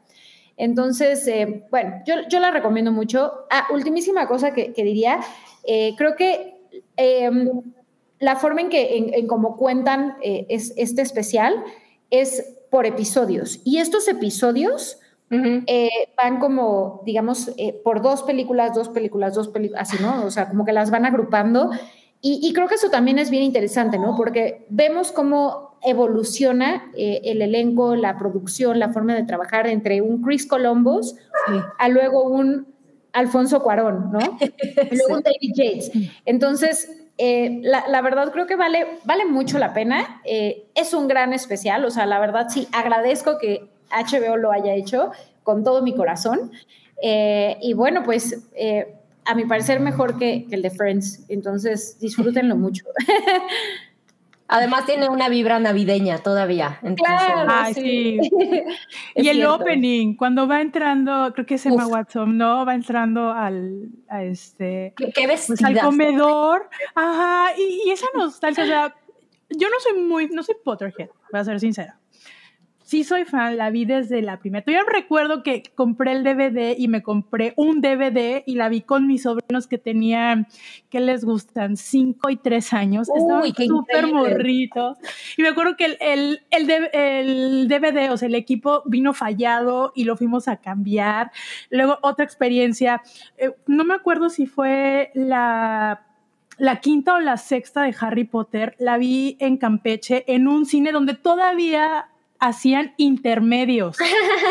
claro. wow, para el break para las palomitas. El break de las palomitas. O sea, en una escena donde, no me acuerdo en qué escena es, pero está eh, Draco Malfoy y Harry Potter. Digo, es que no me acuerdo bien qué, qué número de película es, pero es que están, están peleando como en una, en una bodega o en algo. Y, en, la parte más buena la cortan intermedio. Y yo, ¿por qué?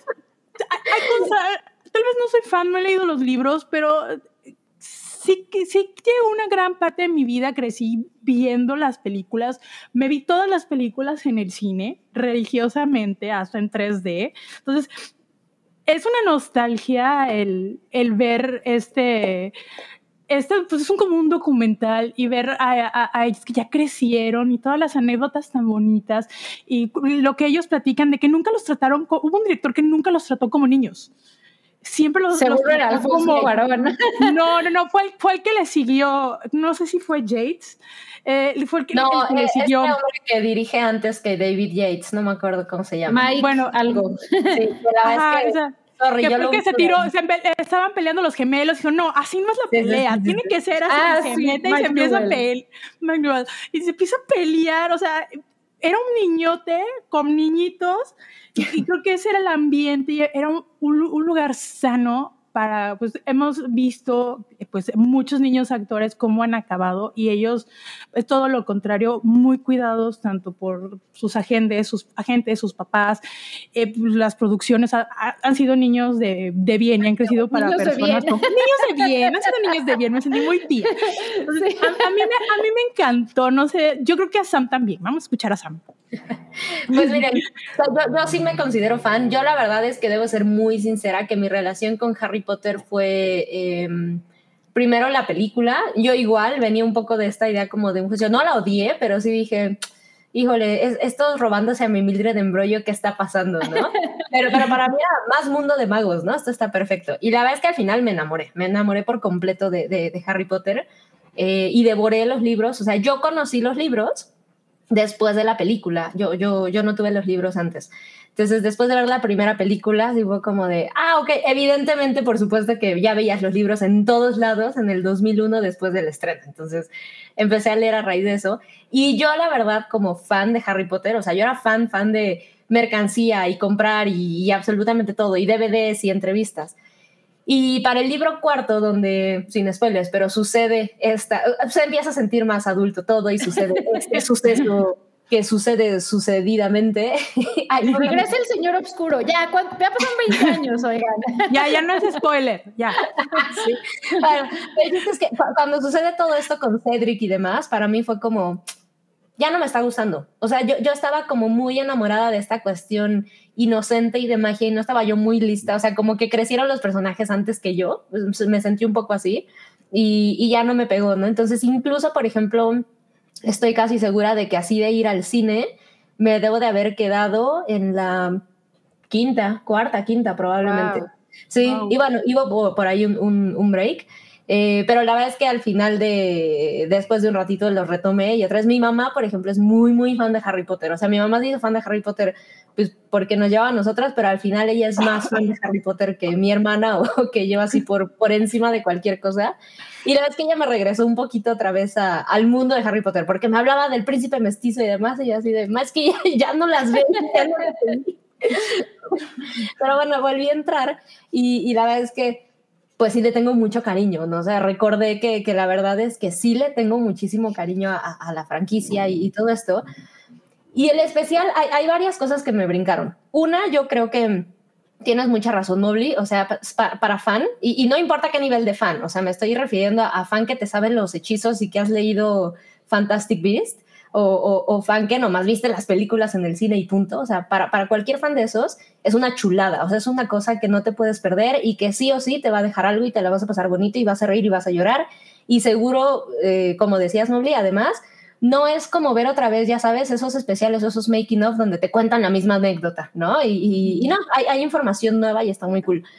Sin embargo, yo sí creo que si eres, pues, incluso hasta fan casual le diría, o, no muy fan, la verdad es que al ser una reunión, y, yo no, no creo que sea porque esté mal hecho, pero creo que hay que recordar un poco a la gente que es, es una reunión, no es un especial realmente, no es un making of, no es nada. Entonces, muy bien lo dijiste, Moblin, no te va a explicar muy bien como cosas de producción y, estas cosas. Va muy rápido porque en realidad es ver a colaboradores, ya sabes, es, te metiste y están este, grabando la reunión de, del TEC de Monterrey. De la, la, cena de la prepa.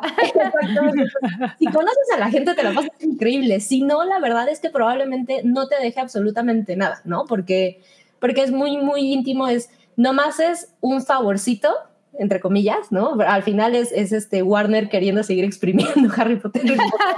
y lo va a seguir haciendo por los siglos de los siglos. Pero para fans, está completamente pensado para fans. Está muy bien hecho. Es, es, es compartir una conversación con, con, ellos. A mí me pareció que aunque yo personalmente diría que me quedó un poquitito a ver como en ciertas interacciones, ¿sabes? O sea, yo soy fan de, de estas reuniones en donde puedes ver en algún punto a todos o a la mayoría y, que pueda haber alguien que...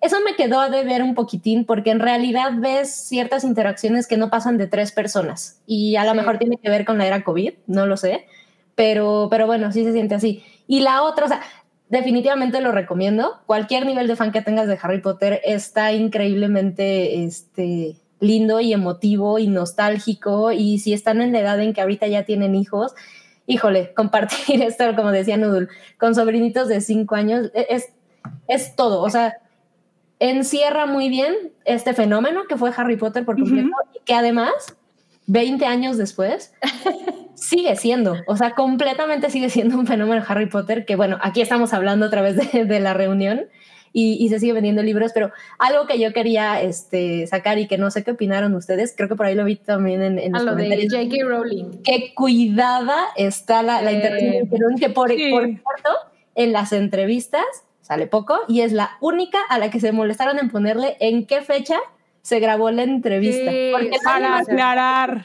Como para, decir, ah, le preguntamos antes de que hicieras sus tonterías. Me la, verdad, A, mí, a mí no me pareció mal, porque creo que el especial de lo que trata es de como el, el impacto en, en, el elenco y como en la producción. Eh, o sea, realmente de lo que se trata es de cómo esto cambió la vida de Emma Watson, Daniel Radcliffe, Green, o sea, cómo les cambió la vida, qué impacto tuvieron, cómo las historias que ellos tuvieron, cómo crecieron o sea, es, es, que para mí esa sería la forma de escribirlo, ¿no? O sea, es como un boyhood, por así decirlo. O sea, un seguimiento de cómo ellos crecen a través de esta saga.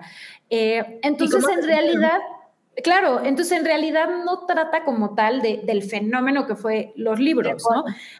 Por eso mismo, a mí me parece que, o sea, eh, si bien pues para los fans sí se puede extrañar la participación de J.K. Rowling, me parece que o sea, la, forma en la que agregaron estos fragmentos en donde ella participa por medio de entrevistas pasadas es suficiente, a, mi parecer.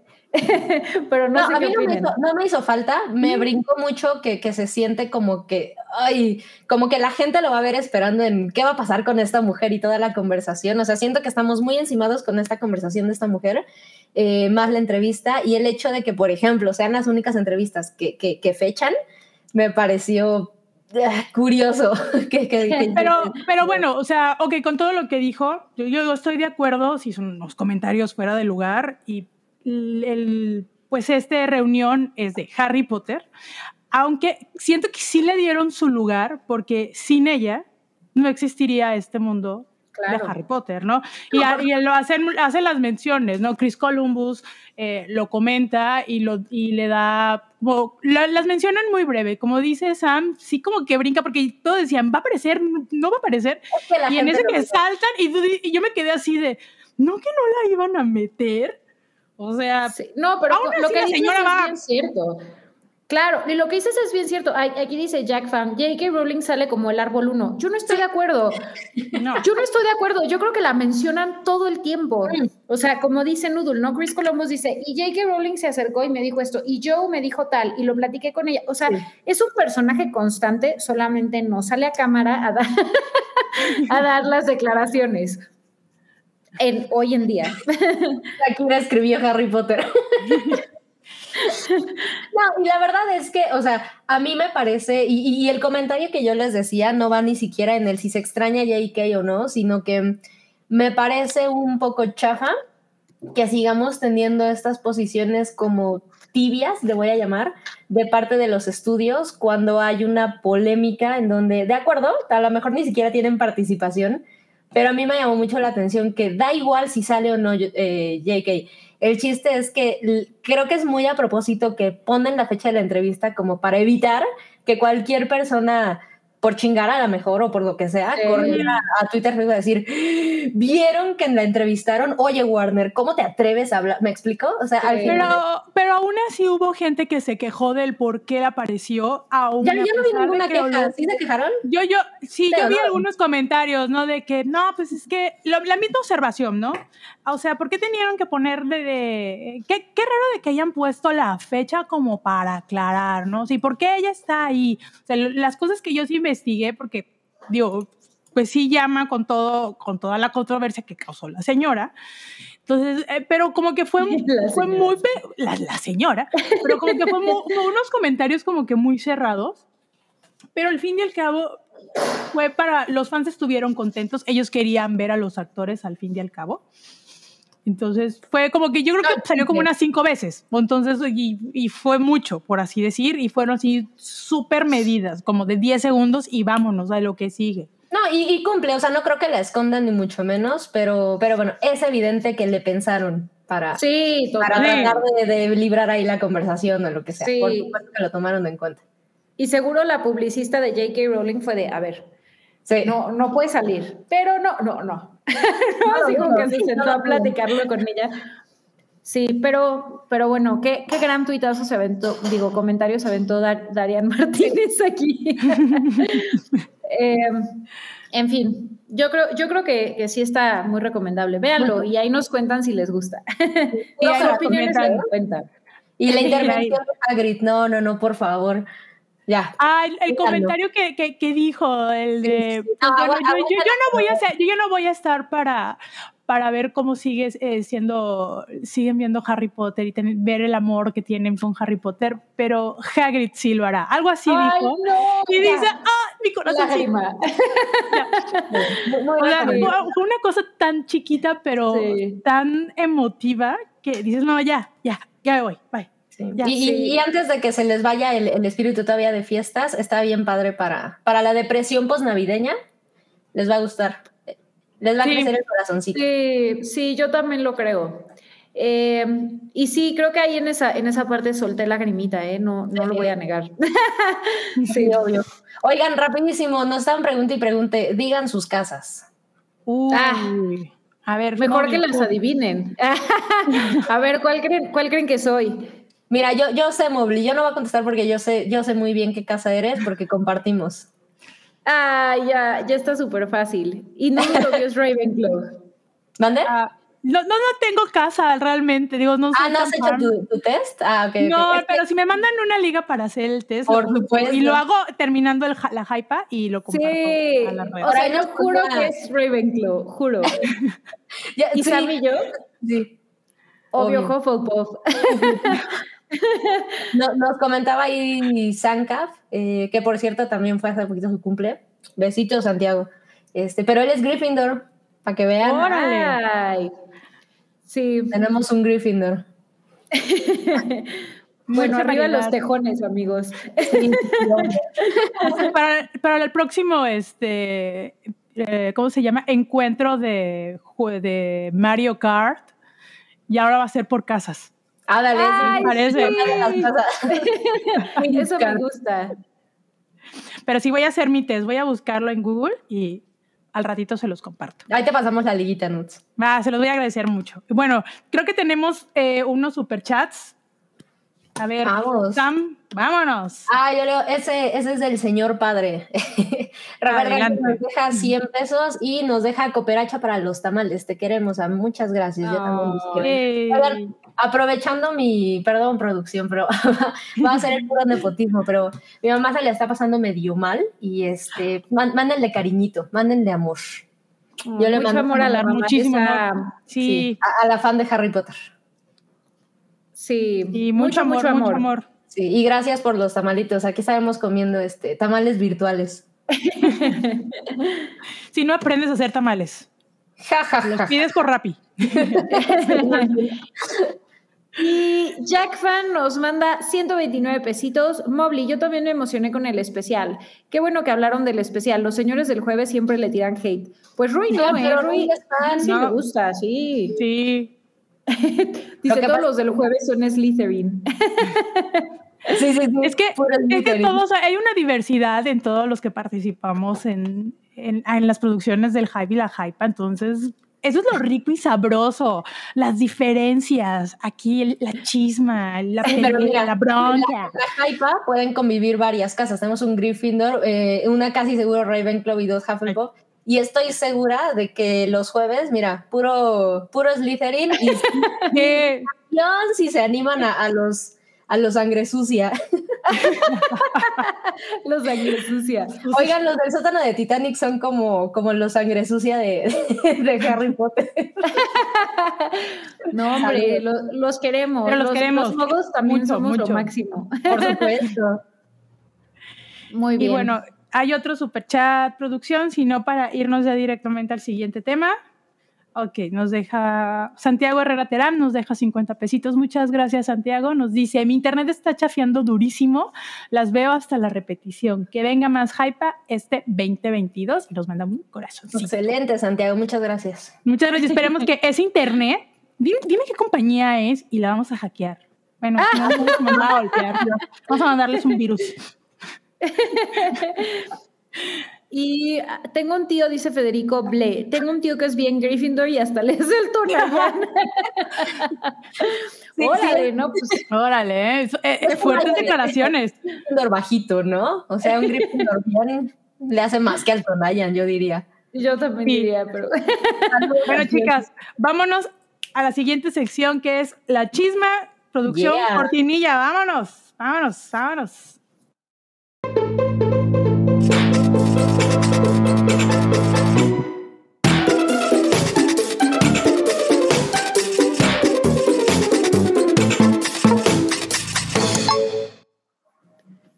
Ay, esa belleza de cortinilla. Y ya pues regresamos. arranquemos con esa cortinilla es preciosa. Arranquemos con el chisme y a ver, es que ya con tanta El chisme el chisme no está no está precioso ahora. No, no está precioso ahora, pero Vamos a empezar pues con temas tristes. Y pues desafortunadamente, pues en estos días falleció Bob Saget, si ustedes lo ubican, era Danny Tanner en Full House.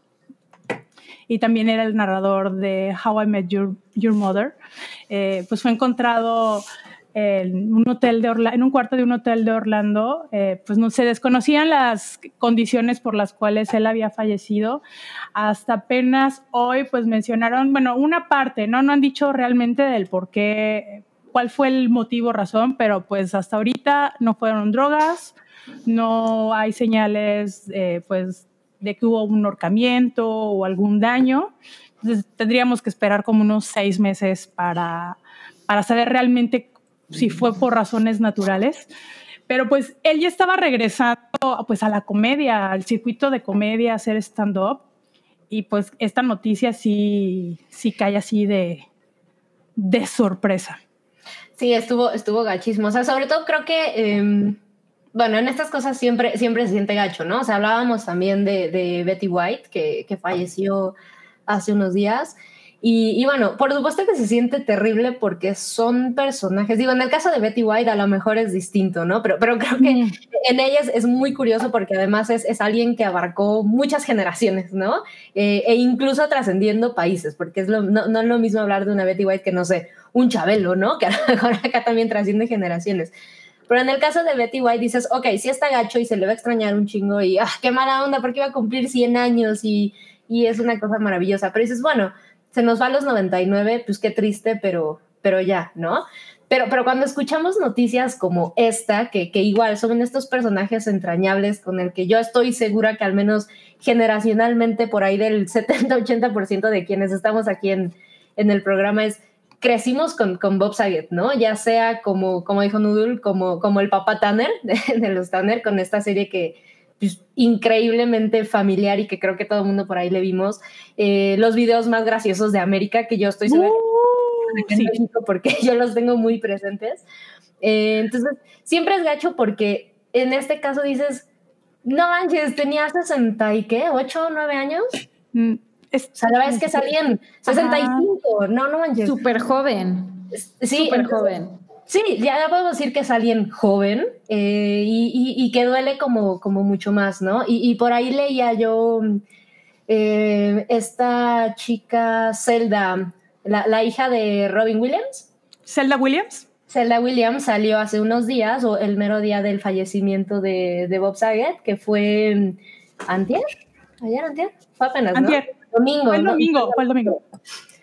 Eh, bueno, reciente ya fue a Twitter, me parece, y puso por ahí un comentario que, que, está muy cabrón que, que, siga siendo necesario hacerlo, pero, pero la realidad es que sigue siendo. Y entonces ella ponía algo como, eh, sí, mucho dolor y, y, por supuesto que se le envía cariño y etcétera, etcétera a los familiares, pero ella le pedía a los fans que por favor recuerden que hay una parte que también tienen que considerar de respeto hacia los, ella lo ponía como a los familiares que, que le, que le sobreviven, algo así, ¿no? Eh, porque está, están pasando un duelo y, el hecho de que esta persona haya sido increíblemente famosa, pues no quita que, que pues podamos o seamos capaces de respetar el duelo de alguien más, ¿no? E, esta cuestión como de decir, pues como era una figura pública me pertenece y, y bueno, ya también es otro tema, pero lo mal que se la pasó Zelda Williams cuando falleció Robin Williams, qué horror, o sea, la gente en internet la trató horrible, ¿no? Entonces ella sí por ahí salió y se pronunció y fue como, sé que todos lo queríamos muchísimo, etcétera, etcétera, por favor por ahí les recuerdo que, pues que consideren a, sus familiares y a la gente cercana, ¿no? Porque al final se les fue un, un, un, lo que sea, un, amigo, un papá, un hermano, etcétera, etcétera, ¿no? A ti se te fue un ídolo, una figura que a lo mejor jamás conociste y le quisiste y lo que sea. Eh, pero esta parte yo lo que me he encontrado y que me parece mucho más terrible más allá de, pues sí, este duelo que creo que todos vivimos, eh, es una figura y es un personaje y no es lo mismo que un duelo de alguien que conoces, pero sí nos pega como fans. Eh, pero que las notas siempre los ves como, ¿y de qué murió? O ves los comentarios y dices, bueno, ¿y qué fue? Y había drogas involucradas, es como, ajá, qué, qué horror, o sea, seguimos siendo bien pésimos consumidores de este tipo de cosas. O sea, sí creo que como público seguimos siendo bastante nefastitos y, hace como que duela un poquito más, más estas cosas. Y además, bueno, pues sí, él además que, que seguía siendo súper activo en el tema de la comedia. Yo, yo no sé si alguna de ustedes vio, que a mí no me parecía terrible, el revival de Full House, de Netflix, por mm, cierto. No, la verdad no. No, me llamó la atención. No, muy por supuesto al nivel de producciones de Netflix, pero se trata de una sitcom, entonces no, no estaba mal. Y por ahí había este, eh, cameos de él y, al final, digo, si aquí en México le, sentimos, porque era comedia que sí consumíamos, bueno, pues era una figura súper queridísima en Estados Unidos, era el tío de América, estoy segura de que, de que así le, le podrían llamar. Y, y pues sí está bien triste, pero bueno, pues ahora sí ha sido un año entre lo normal que Life is Life, es entre lo normal más el maldito bicho, ha estado, ha estado muy cañón, pero pues otro que se nos va. Sí, y está, pues es que fue, fue choqueante y pues como dije, como dijeron, como lo comentaste Sam, creo que muchos crecimos viendo 3x3, que así se llamaba la serie en español, en lo particular yo la veía en las tardes Y después cuando salió How I Met Your Mother y pues supe que él era el, quien hacía la voz de Ted Mosby en, en inglés y luego ver, ver algunos episodios en, en inglés, pero luego lo empecé a ver en español. Entonces sí te llena como que un poquito de tristeza porque creciste con este, con este actor en, la televisión y fue, fue entrañable. Creo que de las últimas cosas que él, que él salió fue en este, en este programa de, de este, ¿cómo se llama? De YouTube, el de Hot Ones, de las alitas. Ah, eh, fue una de sus últimas, últimas apariciones. Y ayer andaba yo en Pluto TV, por cierto, eh, viendo Chiti Chiti Bang Bang, luego los voy a decir. Eh, y estaban haciendo un especial en honor a, a, él. Y digo, qué padre de que pues es un actor muy recordado, que lo, que lo, están recordando por las cosas buenas que, que, ha hecho. Creo que no tuvo polémicas y que siempre se dedicó pues a la, a la comedia y que pues sí se alejó, pero pues fue una, pues, eh, es una desgracia y pues bueno, como dice Zelda Williams, pues también hay que respetar a, sus familiares. Creo que te dejó tres hijas y una esposa, hoy creo que estaba divorciado, bueno, tiene tres hijas y pues en respeto a, sus hijas, pues debemos de mantenernos pues pues en a línea de estar preguntando, ¿y de qué murió? Pues sí, pues todos tenemos la curiosidad, ¿no? Pero pues ya salió un comunicado, no se sabe, pues al menos sabemos que no fue de drogas, no se autolesionó. Lo único que dicen es que él estaba recostado en su cama en una posición de súbito cúbito, se le llama así, que es el boca arriba, tenía el, la, mano derecha, no, la mano izquierda sobre su hombro derecho, su no, su mano izquierda sobre su hombro derecho y su mano derecha pues la tenía relajada, ¿no? Así fue como lo encontró la camarera del hotel en el cuarto. Entonces, no sabemos realmente qué sucedió, ya está descansando en paz. Y pues creo que debemos de recordarlo por las cosas bonitas que nos dejó en la televisión, creo que realmente es su trabajo. Siempre, siempre se siente gacho que dices, estaba bien joven, digo, joven entre comillas, lo sé, o sea, habrá quien diga, pero la neta es que sí estaba joven, pero como... Súper joven, 65 tendemos a medir un poco como nuestra propiedad con estas figuras que conocemos, ¿no? Y cuando se empiezan a morir estas figuras que dices, puta, lo conozco de toda la vida, es siempre, siempre es un shock más. Y bueno, lo que decía, este plus de decir, además, pues crecí con esta persona y, por ahí nos ponía Madame Tussauds, de, de, hecho lo conocían como el papá de América, pues sí, sí, sí, sí, o sea, evidentemente era una cosa muy, muy, muy familiar. ¿Ustedes eran fan de, de sus programas, etcétera? Ah, yo sí. La verdad, yo no. ¿A poco no, Mobley? No. La verdad es que no, la verdad es que no tanto. Eh, cuando, cuando veía este, o sea, como este tipo de sitcoms, más bien veía como mejorando la casa. Ok. Eh, o Boy Meets World, ¿cómo se llama? Aprendiendo a vivir. Cory Matthews. Ajá, con Cory Matthews y Topanga Lawrence. Pero la verdad no, no veía tanto esto. O sea, como que mi, mi encuentro con, con él fue más en How I Met Your Mother. Ah, qué. Eh, pero, pero sí sé que es un gran icono, o sea, como que sí entiendo el, el impacto y, y, el pesar que, que, deja en el corazón de todas esas personas que crecieron con, con sus programas, ¿no? Entonces, pues es, es, es, una pena, eh, una muy triste noticia, sin duda alguna, y, y pues descanse en paz y pronta recuperación para la familia, porque como dicen, ¿no? O sea, al final no debe de ser nada fácil estar bombardeado de, de, la prensa y distintas historias cuando está pasando por esto.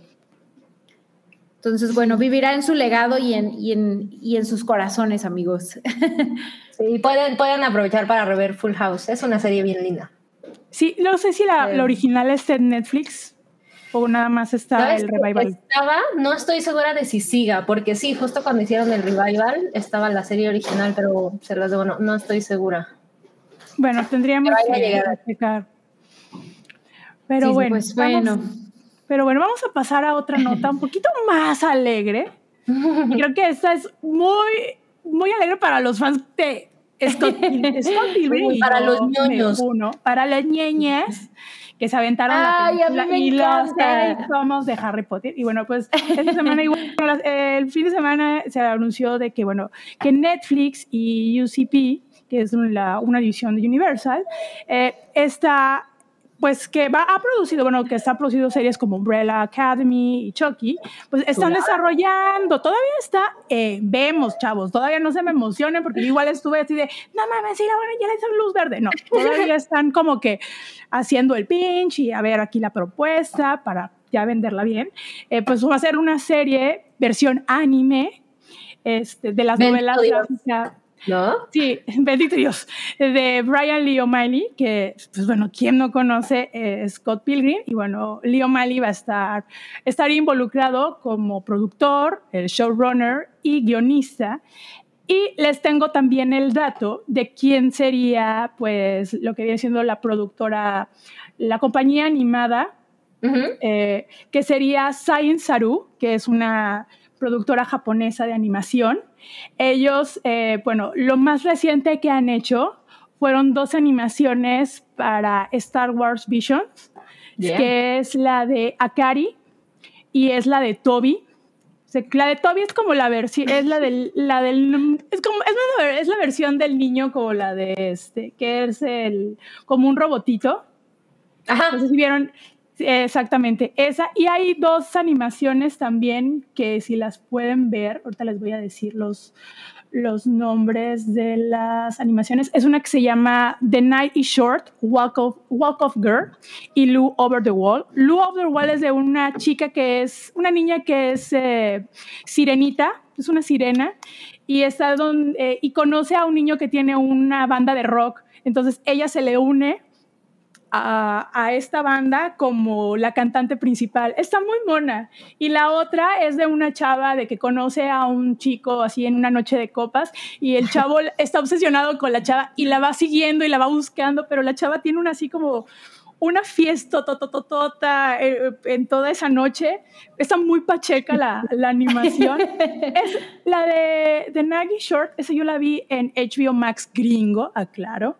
Eh, está muy buena, está muy rara, pero está muy buena. Si la pueden conseguir, eh, pues, pues, espero que la puedan conseguir por otros medios o que salga ya sea oficialmente por otros aquí en México chéquela o a ver si está por Apple TV ahí en, para la descarga. Están muy buenas. Entonces, me parece muy buena la propuesta. El estilo de animación es diferente, es como que más chibi, más, más cute. Entonces, yo creo que sí coordinaría un poquito más con, con la animación que hace Brian Lee O'Malley. Entonces yo estoy muy emocionada, ¿eh? Sí, yo debo confesar que amo a Ramona Flowers, o sea, era como mi, este, de, hecho, tuve una fiesta que la hice de disfraces y nadie fue de disfraces, solo yo de Ramona Flowers. No manches. Ajá, y decían que, que era como esos cumpleaños de los niños cuando se disfrazan de, de lo que son las servilletas y el pastel. y así yo iba de Ramona Flowers, la amo. Y la vez que a mí sí me emociona, me emociona bastante, eh, o sea, ver, ver esta, esta nueva interpretación del cómic. Creo que la película es o sea, la, de Michael Cera es bastante padre, la música está muy, muy cool. Eh, y, bueno, siempre ver como una nueva interpretación y más animada, por supuesto. Yo ahí estoy. ahí es donde está toda la fe, ¿no? Que va a ser un anime. Sí, y recuerden que hace, hace años cuando salió la película, si no mal recuerdo, fue como en el 2010, em, fue Adult Swing sacó un pequeño, como un cortometraje que se llamaba Scott, Scott Pilgrim vs. The Animation, que es donde, eh, si ustedes leyeron los tomos, hay en una parte en donde cuentan eh, cómo Kim conoció a Scott. Entonces animan esa parte y entre los cortes de, la, de, las, de las series de Adult Swing pasaron el corte y creo que está en, si no me recuerdo, en el Blu-ray de Scott Pilgrim, no en el DVD, en el, en el Blu-ray entre los, así ya saben, entre los extra, viene, viene esa animación. No, pues ahí estamos, ahí estamos. Y ojalá que sí, porque ya tiene mucho que tuvimos algo de Scott Pilgrim y la verdad es que tampoco creo que nadie quisiéramos ver una nueva película. O sea, yo estoy segura, perdón mi poca fe, pero eso no se puede volver a hacer. Ya quedó ahí. No, ya, ya, ahí estuvo bien. Sí, sí, sí.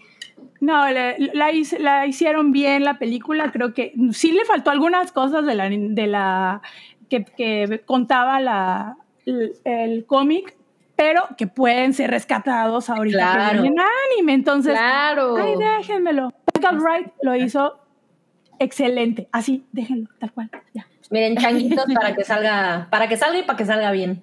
Exacto, para que salga bien. Sí, sí, para que, para que salga bien. A ver, eh, creo, perdón, ya me estoy escuchando media rara. Ah, es que ya llevas dos horas hablando, mi noodle. Sí. A ver, ¿quién lee este superchat mientras me recupero? Espérenme. Yo, yo lo leo, Alfonso. Ay, Ah. saludos, Alfonso Blen Robles. Nos dejó 50 pesos y dice, espero que el año vaya excelente. Noodle Minuto del final de Succession. Yo quiero ser Slytherin, pero en los test siempre salgo Ravenclaw. Bueno, Bueno, el, el sombrero seleccionador escucha tus, tus peticiones, entonces Sí. te, ten fe, Sí. Alfonso. Yo les voy a, te voy a decir algo, Alfonso, y creo que te voy a decepcionar. No he terminado de ver Succession. Oh, Y les voy a decir el por qué. Empecé, me creo que me quedé en el episodio 2. No me llamó mucho la atención. Voy a hacer, no, no lo entiendo el hype realmente de la serie. Ya te. Sorry, es, es mi opinión muy, muy personal. Escándalo. Escándala. Este, creo que entre Oralia y, este, y Salchi me van a odiar, pero sinceramente no me, no me está atrayendo. Hay algo del estilo de las tomas que no me está llamando mucho la atención y es apenas voy en el segundo episodio, ¿eh? Entonces voy a retomarla. Empecé a ver ¿De la primera? de la primera temporada, neta. No, te faltan. Me- sí, sí, ya sé que me falta un chingo. Quise verla en diciembre, pero amigos, se me atravesaron muchísimas Ya cosas. sé. El, el 24 me llegaron dos cosas así súper chidas que andaba yo buscando y, y fueron mis regalos de Navidad que me dijeron, ten, toma, deja de estar chingando y ya velas. Sobre todo una y que vas a ganar, van a ver, van a escuchar, van a, va a ganar como mejor película en alguna de las dos pero no voy a decir nada. Entonces, este, bueno, es Drive by Car, ya la vi. Este, entonces, eh, realmente ya no me dio tiempo de, de seguir continuándola, la tengo ahí en espera, pero denme chance y ya les digo qué, qué opino. Pero hasta mis primeras impresiones no me llamó mucho la atención, les voy a ser sincero. Yo la sentí como más como un Uy. documental. Fuertes declaraciones. Miren, yo también Sí. le voy a entrar, espero esta semana y ya le diré si soy Team Noodle o Team Mundo, porque aparentemente todo el mundo la adora. Ay, Pero- sí, yo, yo sí ya la acabé y me encantó. ¿eh, Alfonso. Mm. Me, me parece increíble. Eh, súper buena dirección, súper buenas actuaciones y la trama, el final me confundió un poco, como que dije, a ver, no, ¿qué, ¿cómo? ¿Qué pasó? Pasó algo muy cañón y no entendí qué. Entonces, como que lo tuve que digerir un poco. eh, pero sí, sí vale la pena. Yo sí la, la, recomiendo mucho. Kieran Colkin me encanta. Y bueno. Gary es el mejor personaje, todos los demás una basura, pero bueno. Yo creo que por eso no me llamó la atención, porque todos son denesnables, o sea, como que no sentí ninguna empatía con ninguno. Y digo, he conocido ese tipo de gente, no les voy a, no les voy a mentir, he conocido ese tipo de gente Ah, veces y pasa.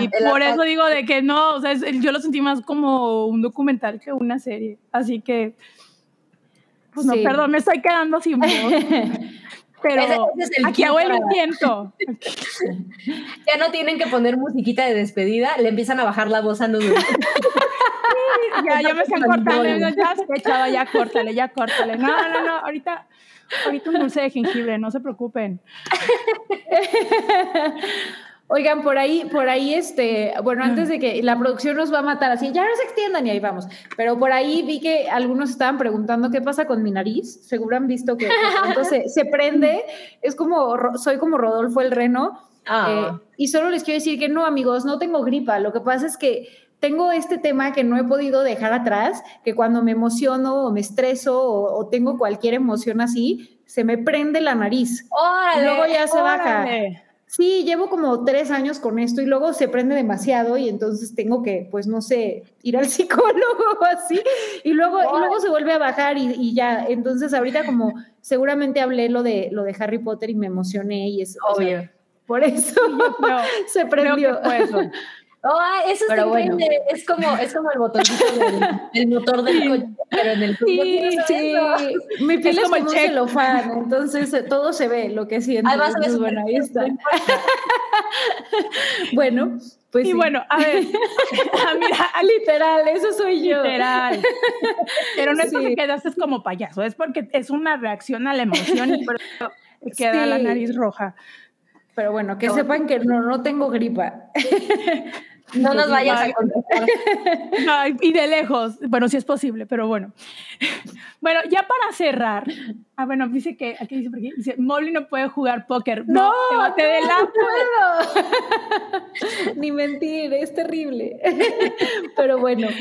Pero bueno, bueno, ya para cerrar, para ya, si me estoy quedando sin voz y ya miren amigos, todo lo que fue la, última semana de diciembre aquí en, corto, no, hice ejercicio, no sé si me dio COVID, Omicron, alfa, mega, no sé, fue gripa. ¿Cómo se eh, llama? ¿Omidelta o delta Omidelta, florina, floxecina, no, no, no sé qué me dio. Aparte, me lastimé la columna por estar aspirando el closet, literal, una luxación en la espalda. Eh, ahorita estoy saliendo y ahorita regresó esto, entonces X, pero aquí, aquí lo estoy, lo sigo dando. Y miren, aquí está. Y aquí, estoy. Es que también ya se me acabó la medicina. Este, pero bueno, ya vámonos para cerrar.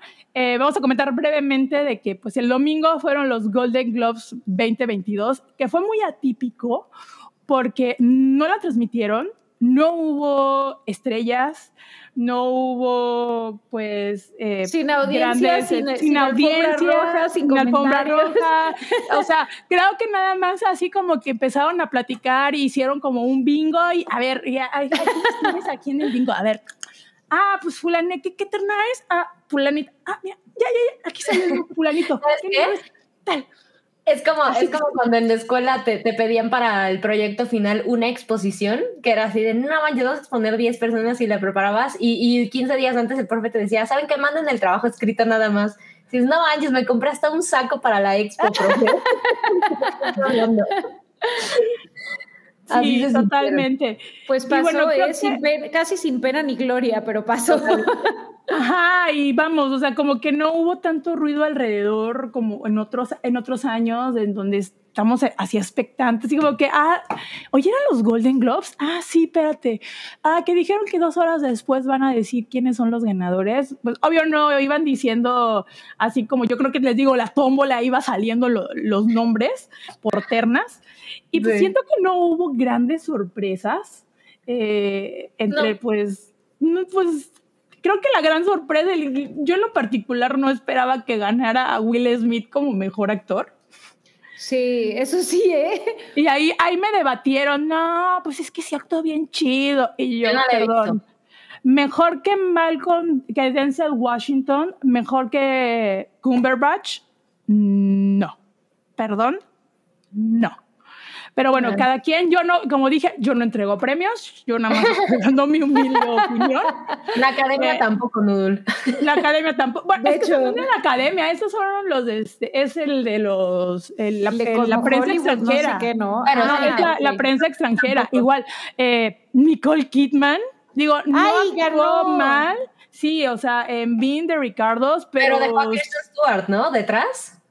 Pero creo que estaba Olivia Colman por si no sé si han visto The Lost Daughter, por favor, háganme un favor y véala. Creo que la semana pasada Cabri habló de la película, está en Netflix, es una joyota, es el debut cinematográfico este, de Maggie Gyllenhaal como directora.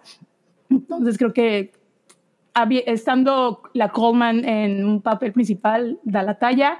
Como mejor película, mm, ninguna sorpresa, The Power of the, of the Dog. Oye, pero igual. más está sonando. ¿Qué pasó? Y ganó el de Squid Game. ah, el viejito. Eso, el viejito eso sí fue una grata sorpresa para mí. Sí, creo que nadie se le, se le esperaba. Hoy en la mañana estaba viendo unos clipsitos de una chica coreana que dice que él nos, no dio entrevistas para nada porque él está ahorita enfocado en una obra teatral, sino que pues dijo pues que él sentía que este premio era un gran reconocimiento para su carrera porque él siempre ha hecho eh, papeles secundarios. Nunca es, eh, bueno, sí lo estrenaron como un papel este, secundario, pero como que el reconocimiento no es tanto. O sea, como que muy secundario el papel que ha hecho y, y papeles pequeñitos. Entonces, este es como que una gran satisfacción para su carrera y le agradeció pues obviamente a todas la a todos a todo el equipo a todos sus compañeros de la, producción y les deseo vida larga y feliz a todos. Entonces, eso fue un detalle muy, muy bonito. Perdón por ser esa persona, pero yo porque no hice más, pero ¿justificado el premio? Ay, a mí sí se me hace. Me ¿Sí hizo crees? sufrir mucho. El señor actuó sí. bien, ¿eh? Sí. Muchísimo, No, bueno, yo- me hizo sufrir. Yo sí lo vi, no digo que no, solo no he visto los demás como para decir, ¿a poco era el...? Era ¿A la mejor opción. Sí, sí, eso, eso es lo que me brinca un poco, pero bueno, bien por él, por supuesto. Yo la verdad Bueno. no entiendo. ¿Alguien me puede explicar en Twitter, ya, ya que termine la hypa, explíquenme por qué WandaVision vuelve a salir nominada? Que no, o sea, yo no sé si ya COVID, la pandemia me, me, me Yo tampoco completamente borró la noción del Yo tampoco, tiempo. yo creo que iba, yo pensé que iba a estar Loki nominado. O sea, según yo ya estuvo Pero- el pasado y ahorita otra vez. Como Ajá, que porque de Wanda verdad no entiendo.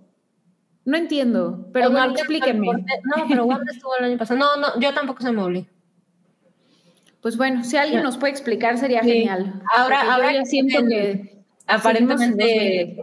Ay, perdón, me olvidé. No, no, no, que siento que seguimos en 2020, pero, pero Sí, pues no. 2020, parte 3. Ahí vamos.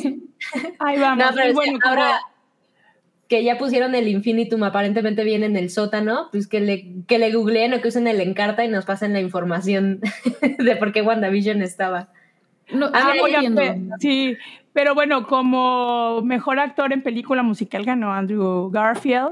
Ay, sí, sí. Estuvo muy chido. Bueno, como mejor director, pues Jane Campion, que creo que Oralia está súper feliz. Y sí, estuvo muy feliz. Vi un tweet de ella el domingo que estaba súper emocionada por, porque ganó. Como mejor película musical o comedia fue Was- West Side Story, que también está bastante bien. Eh, Hacks también ganó. Mm. Eh, Succession también ganó. Se llevó Y- varios premios. Sí, Diana es, Diana- no, no es Diana, es este, ay. Snook. Ah, Snook, este, ay, la que hace Ah. de, de Sheep. Se me, se, me Ah. fue, se me fue el nombre. Se, se pide Snook, perdón. Sarah Snook y Sarah Jeremy Snook, Strong gracias. son los que ganaron. Sí. Eh, ¿Qué otro? MJ Rodríguez de Pose ganó como mejor actriz de Mm. drama. Eh, como mejor serie musical o comedia, pues fue. A mejor actor de serie musical o comedia fue Jason Sudeikis por Ted Lasso. Como mejor Obvio. actriz musical, pues ganó la actriz de Hacks, que es Jean Smart.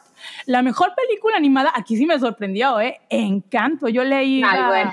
A Raya, pero bueno, Encanto no me encantó, pero eso es otro tema. Sí, Como mejor guion, a mí estoy muy feliz que ganó Kenneth Branagh por Belfast. Ah, Es una película súper hermosa que la van a estrenar en México para, tentativamente el 24 de febrero. Sí. Es una, como una autobiografía, está muy, muy, muy bonita y la verdad es merecedora a, a ese premio. Y como mejor película extranjera, nuevamente ganó Drive My Car, que está basado en unos cuentos de Murakami. Y son muy bonitas, son, además les voy a decir que son tres horas, así que quien la quiera ver vaya preparándose mental, física y psicológicamente. y unas para grandísimas poder- palomitas. y unas grandísimas palomitas, mucha sal o cacahuates, porque la sal retiene para las ganas de ir al baño. Sí, Entonces, y así la, la puedan ver. Entonces, sí. eh, y, ah, bueno, como mejor canción, por fin ganó No Time to Die de, con Billie Eilish. Mm. Porque tienes tu Golden. Globe, Billie Eilish. Y ya, pobre, ya, ya un año de estar escuchando la canción y ya que salió la película, ya se la dieron. Eh, mejor score es eh, a Hans Zimmer por Dune, que creo que es lo único que se llevó ahorita. Esperan a los Oscars pues los, Sí, obvio. Eh, los técnicos, pero lo pongo en duda. Creo que vamos a hacer un especial de eso. Sí, uy, estaría buenísimo. Va. Sí, y este, como mejor actriz de serie limitada, una antología, pues, güey, Kate Winslet por esta serie que se llama Mare of Easttown, que todavía no la veo, no me, ha, no me ha llamado la atención el hype, pero ya le voy a dar también su oportunidad. Dicen que es buenísima. De Sí, las es lo mejores, que- ¿no? Que se es de las mejores. Sí. Y también hay otra se- entre como mejor película, eh, película antológica o serie o de televisión de Underground Railroad. Esa está, si no mal recuerdo, en Amazon Prime. Y como mejor actor de serie limitada, a Michael Keaton por Dopsic. Esta serie la pueden encontrar en Star Plus, si no mal recuerdo también. Sí, sí, ahí anda. Entonces, pues Oigan, y- no hubo grandes sorpresas, ¿eh? No, Por, realmente. por no. ahí, por ahí decían, nada más, perdón, para, para abordar la duda que, que- que le di a la audiencia conocedora y que muchas gracias ya, ya respondieron, Diego y Manuel dice que es que WandaVision no estuvo nominada en 2021, estuvo en los Emmys. Muchas gracias. ya. Ah, ok. Eso me, eh, de verdad yo no entendía nada. Gracias por, por aclararlo, eh, Diego. Qué bárbaro, ¿eh? Pero sí, no, estoy de acuerdo, no hubo muchas sorpresas, más allá de, bueno, el de Squid Game, que a mí personalmente sí, sí me sorprendió, yo no lo esperaba, eh, pues creo que eh, ya estaba como medio, ya estaban medio cantados, ¿no? Algunos. Sí, es que como ya hemos visto en los premios anteriores, eh, pues ya se han ido definiendo bastante bien pues, los favoritos de, pues, de los críticos. Entonces, pues no era tan, o sea, era muy obvio, ¿no?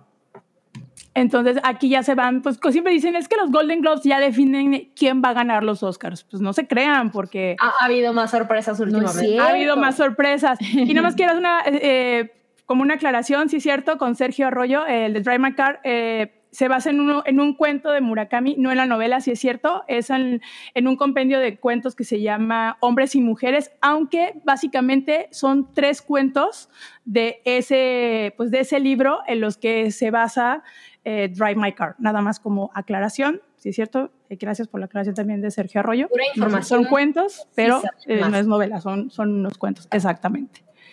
Entonces, sí, nada más vamos a esperar de los Oscars. Yo estoy así como que, ¿a qué horas lo sueltan? Ya, ya, ya vi casi todos, ya. Pero esperemos que en las próximas. Para estrenar la, la, quinielita y la libreta, ¿no? sí, claro, la quinielita y vamos a planear ese especial para decir, sí, esta no, esta sí, esta vale más. Ay, sí, qué emoción para ayudarlos en sus quinielas y que todos ganen. Que todos ganen. Pero bueno, chicos, ¿qué creen?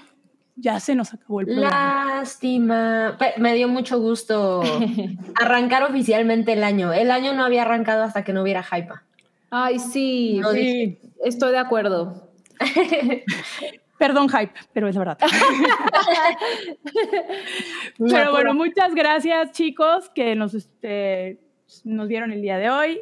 Mobley, muchas gracias por acompañarnos. ¿Algo que quieras decir ya por último? No, no, no, nada más gracias a todos los que, los que se conectaron. Eh, de verdad, eh, hacen nuestros martes eh, nuestro día favorito. Son lo máximo. Gracias por sus superchats y nos vemos en 15 días. Muchas gracias, Mobley. Sam, muchas gracias por acompañarnos el gracias día de hoy. A ustedes, las extrañaba mucho. Ahí les contaremos qué tal este, qué tal le va a Oralia en su misión. Están al tanto, ¿eh? Recuerden, nos vemos en dos semanas. Ya vamos a tener la alineación completa. Es decir, ya va a estar Orale aquí presente y nos va a contar con lujo de detalles. Yo se los juro que nos va a contar con lujo de detalles qué fue lo que le dijeron en el movie con respecto a Cindy la Regia. Entonces, yo soy Nud. Nos vemos para la próxima. Que tengan una linda noche. Recuerden, el jueves hay hype regular. No se lo vayan a perder a las 7 Siete, ¿verdad? Sí, siete de la Siete. Entonces, y les mando un beso y, muchas sorpresas, ¿eh? Que esto apenas empieza. A lo mejor hay dinosaurios, quién sabe. Uy, declaraciones. Pero bueno, que tengan una linda noche. Igual. Bye. Bye. amor a todos. Bye. La Hypa es parte de la familia de podcast del Hype. Obtén contenido exclusivo en patreon.com, diagonal el Hype.